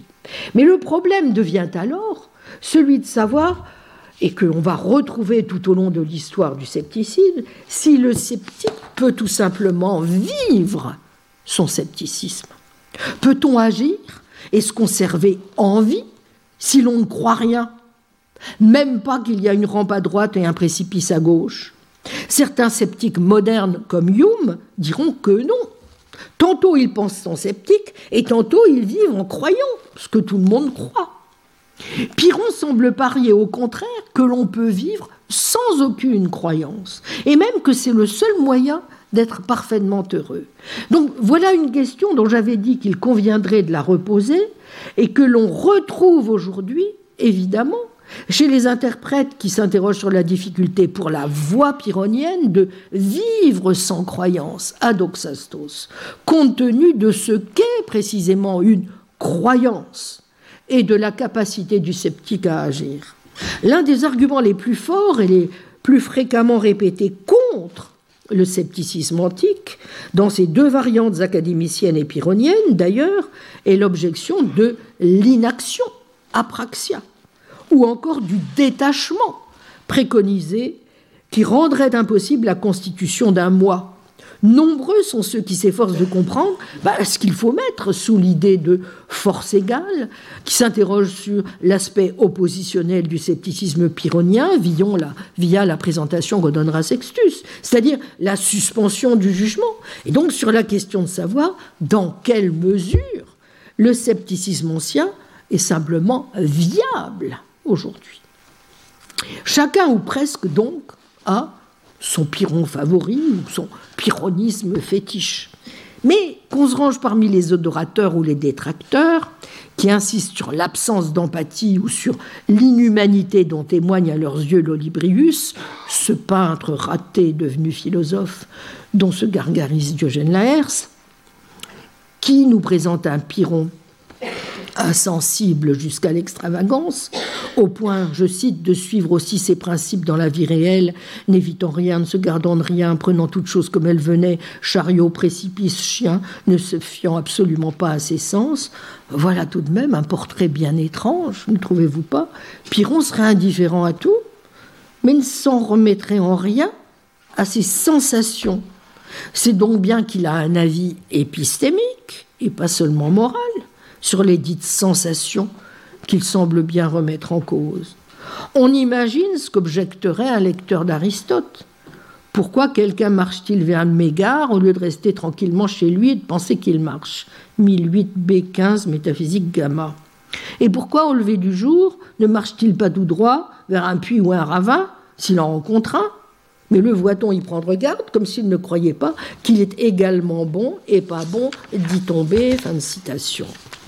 On comprend que les néo-pyrrhoniens, comme Énésidème, aient eu à cœur de souligner, plutôt que si Pyrrhon philosophait sur le mode sceptique dans sa vie quotidienne, comme nous l'avons vu, cela ne l'empêchait pas quand même euh, d'agir avec prévoyance. Il savait s'entourer si besoin est d'amis pour le protéger. Et on peut penser que s'il vécut jusqu'à 90 ans, c'est quand même la preuve qu'il savait veiller au grain, en menant une vie de retraite simple, sobre, rustique même, à l'écart des remous et des passions du monde, se montrant rarement à ses proches, bref, une vie de campagnard solitaire, juste encombré d'une sœur, Philista, une sage-femme, sur laquelle il lui arrive tout de même de hurler, mais qui ne rechigne pas à participer aux tâches ingrates de la vie de tous les jours. Voilà quelqu'un qui vend ses volailles sur le marché, qui modèle le féminisme, fait le ménage, etc. Avions-nous vu. Bon, la dissension entre les témoignages, comme ce double visage qu'offre Piron, explique peut-être que dès l'Antiquité, l'on ait discuté, ainsi que l'atteste Eugène Laërce, 908, pour savoir si l'idéal des sceptiques était donc l'insensibilité, apatheia, au risque de l'inhumanité, ou bien la douceur, praotès, gage d'une sagesse apaisée. Cette euh, dualité, n'est-ce pas, n'a évidemment rien d'anodin, car elle annonce les deux lectures possibles du scepticisme qui seront assez nettement distinguées, l'avais-je dit, dans la suite de l'histoire, à savoir, comme le rappelait euh, Brunswick, un scepticisme dit sauvage ou rustique, qui s'interdit toute espèce de croyance, même celle qui gouverne habituellement la vie quotidienne, un scepticisme, vous voyez, qui là donc n'est compatible avec l'action que si l'on admet que la vie pratique peut se guider sur des apparences auxquelles l'agent n'accorde aucune valeur cognitive, et un scepticisme que l'on appellera par contraste urbain ou civilisé, qui ne critique que les prétentions des philosophes et des savants à connaître la nature réelle et cachée des choses, et qui ne se gêne nullement pour donner son assentiment, fût sous une forme faible à leur apparence. Comme j'en avais fait la remarque l'an dernier, il est frappant de constater à quel point ceux qui insistent sur le profit à retirer de la défense d'un mode de vie conduisant à un ascétisme fondé non pas sur un renversement des valeurs, sur le modèle des, cyniques anciens, mais à un abandon pur et simple de tout jugement de valeur. Sont aussi ceux qui rappellent l'influence sur Pyrrhon des sages indiens rencontrés durant l'expédition d'Alexandre. Nombreux sont les turiféraires contemporains à vanter la proximité du personnage avec le bouddhisme, à comparer l'ataraxia au nirvana, explicitement mentionné comme une possible valeur d'acte. On voit moins en Pyrrhon le fakir, dont se moquait gentiment Vuillemin, qu'une pensée qui pourrait aider au lâcher-prise, conforme qui plus est à des recherches récentes menées en psychiatrie qui montrent tout le bénéfice que l'on peut retirer pour soigner les dépressions dans le fait de se détacher des pressions cognitives. On interprète le fameux adoxastos non comme l'absence de croyance, mais comme l'absence de croyance dogmatique. Et on loue donc la plasticité, la flexibilité psychologique, l'aptitude à la méditation proche des sagesses indiennes, propice au mécanisme de diffusion cognitive que Piron mettrait ainsi en valeur. Bon, toujours est-il, nous l'avions vu, qu'on peine à déterminer si l'attitude recommandée par Piron envers les choses est une attitude théorique, s'abstenir de tout jugement de réalité, ou une attitude pratique, s'abstenir de tout jugement de valeur. Même la consigne, vous voyez, d'être sans penchant, peut s'interpréter comme le conseil de ne pencher ni pour le oui, ni pour le non. Je n'ai pas dit en même temps, hein, à propos de n'importe quelle question, même de fait. L'emploi du terme sans opinion paraît naturellement aller dans le même sens. On peut aussi, et enfin, euh, se dire qu'il n'est pas facile d'interpréter l'aphasia et l'ataraxia. Faut-il entendre l'aphasia comme l'usage parcimonieux de la parole, l'aphasie sceptique ne consistant pas à s'abstenir de parler ni d'écrire, en témoignent les ouvrages plutôt bavards de Sextus, mais à s'abstenir d'effectuer des assertions. Et nous retrouvons nos préoccupations contemporaines, n'est-ce pas? C'est-à-dire à parler d'une certaine manière qui n'engage pas le parleur et qui comporte, soit par indicateurs explicites, peut-être, c'est du moins ce qui me semble, soit de façon sous-entendue une sorte de bémol généralisé. Mettons que je n'ai rien dit. Ou bien doit-on l'entendre comme une véritable perte de parole, un renoncement final à la parole À force de s'habituer à ne rien dire, de déterminer pour respecter l'indétermination des choses, bah, on finit par ne rien dire du tout. Piron lui-même semble avoir tendu vers cette manière extrême de dépouiller l'homme. Diogène Laërce 963. Auquel cas, avais-je fait remarquer, nous nous trouverions face à un énoncé typique de ce que dénonçait Aristote dans ce fameux passage de la métaphysique Gamma 4, 1008a 31-34, et d'une violation manifeste du principe de non-contradiction. Le stagirite dit, vous vous en souvenez, que le négateur du principe de non-contradiction ne dit rien de déterminé. Je cite, il ne dit en effet ni que c'est ainsi, ni que c'est non ainsi, mais que c'est ainsi et pas ainsi, et inversement, il en vient même à nier les deux en disant que ce n'est ni ainsi, ni pas ainsi auquel cas tout se passerait. Comme si le Pyrrhonien avait accepté l'issue promise par Aristote, à qui s'obstinerait à parler ainsi, à savoir le silence végétal de l'infra-humain. Il ne dit rien, et celui qui ne dit rien est semblable à un légume ou à une plante. 1006 à 15. Le sceptique est alors clairement celui qui ne donne en rien davantage ou malone son assentiment à paix plutôt qu'à non paix.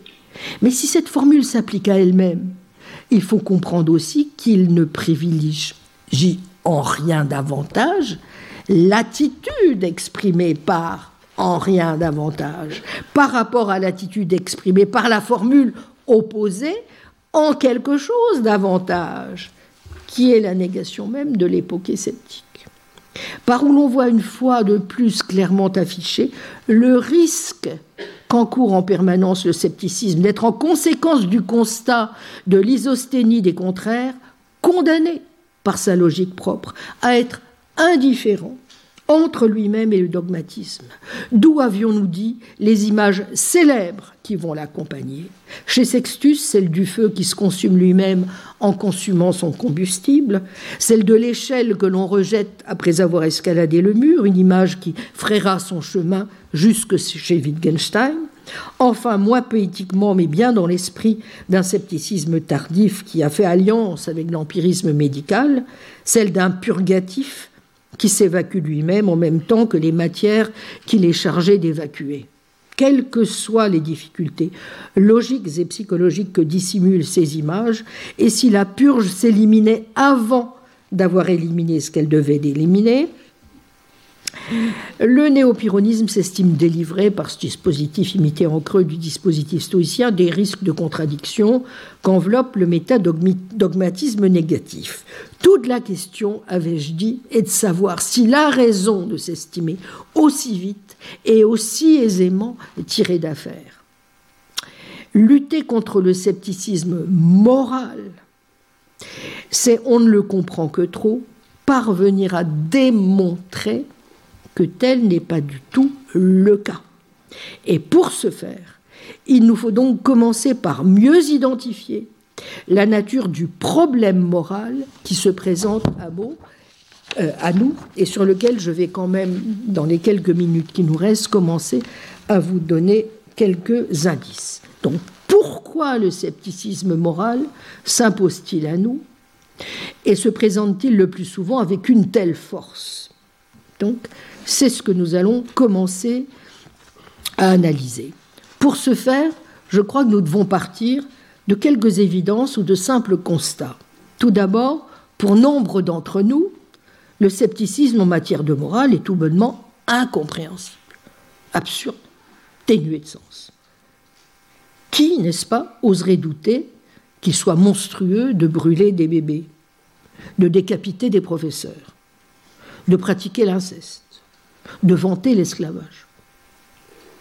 Peut-être convient-il de simplement constater ce qu'en un sens nous avons vu faire Henry Sidgwick, et ce que fait aussi dans son beau livre de 1994, The Moral Problem, Moral Problem, Michael Smith, qu'il est somme toute courant dans la vie de tous les jours que nous évaluions notre comportement et nos attitudes, les nôtres comme celles d'autrui, d'un point de vue moral. Bon, nous disons par exemple, que nous avons mal agi, we did the wrong thing, en refusant de donner pour lutter contre la faim dans le monde, mais que nous avons peut-être bien agi, we did the right thing, hein, en remettant aux objets trouvés le portefeuille que nous avons trouvé Garnelion. Que nous serions meilleurs si nous faisions preuve d'une plus grande sensibilité aux sentiments d'autrui, au point que l'on envisage, l'envisage d'enseigner l'empathie. Mais que nous serions peut-être pire si, ce faisant, ben, nous étions moins attentifs aux sentiments de nos proches et de nos amis. Pour la plupart d'entre nous, avouez que ce type d'évaluation va de soi et l'on pourrait dire que pour autant que nous nous soucions de quoi que ce soit, ce qui n'est peut-être pas gagné si l'on est d'un tempérament pyrrhonien, nous nous soucions tout simplement de bien faire les choses, comme on dit. Les philosophes, après tout, bah, sont des gens ordinaires. Hein. C'était aussi ce dont Sidgwick, vous en souvenez, faisait la remarque. En fait, ils sont comme tout un chacun, si soucieux de trouver les bonnes réponses aux questions morales que leurs efforts ont d'ailleurs payé et que, y compris en France, la philosophie morale britannique elle-même a connu ce que j'avais alors appelé dans les années 90, un véritable boom. Guerre avant, car euh, je me souviens du silence royal qui avait accueilli la traduction que j'avais faite en 1984 avec Pascal Angèle du livre devenu désormais un classique de Thomas Nagel, Mortal Questions, comme du succès remporté par la présentation à la même époque d'un cours sur John Rawls à l'école dite normale et réputée supérieure. Bon, c'est le, c'est le terme affectueux que donnent ceux qui en sont sortis ou qui s'en sont sortis. Bon, cours qui, faute de clients, avait dû être annulé. Bon, faut, faut qu'un jour je raconte mes mémoires.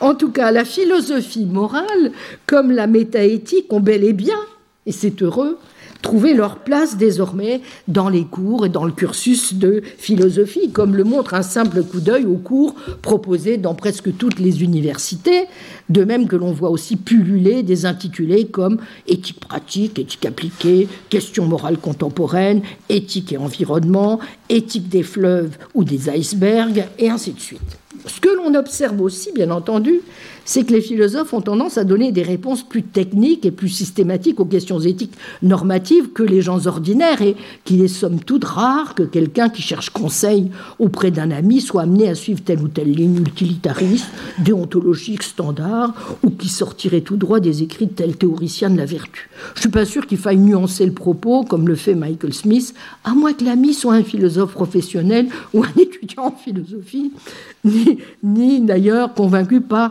la raison qu'il propose, c'est uniquement parce que les philosophes ont tendance à élaborer des théories morales pour répondre aux questions morales, alors que les gens simples bah, satisfont de donner et de recevoir des réponses ponctuelles.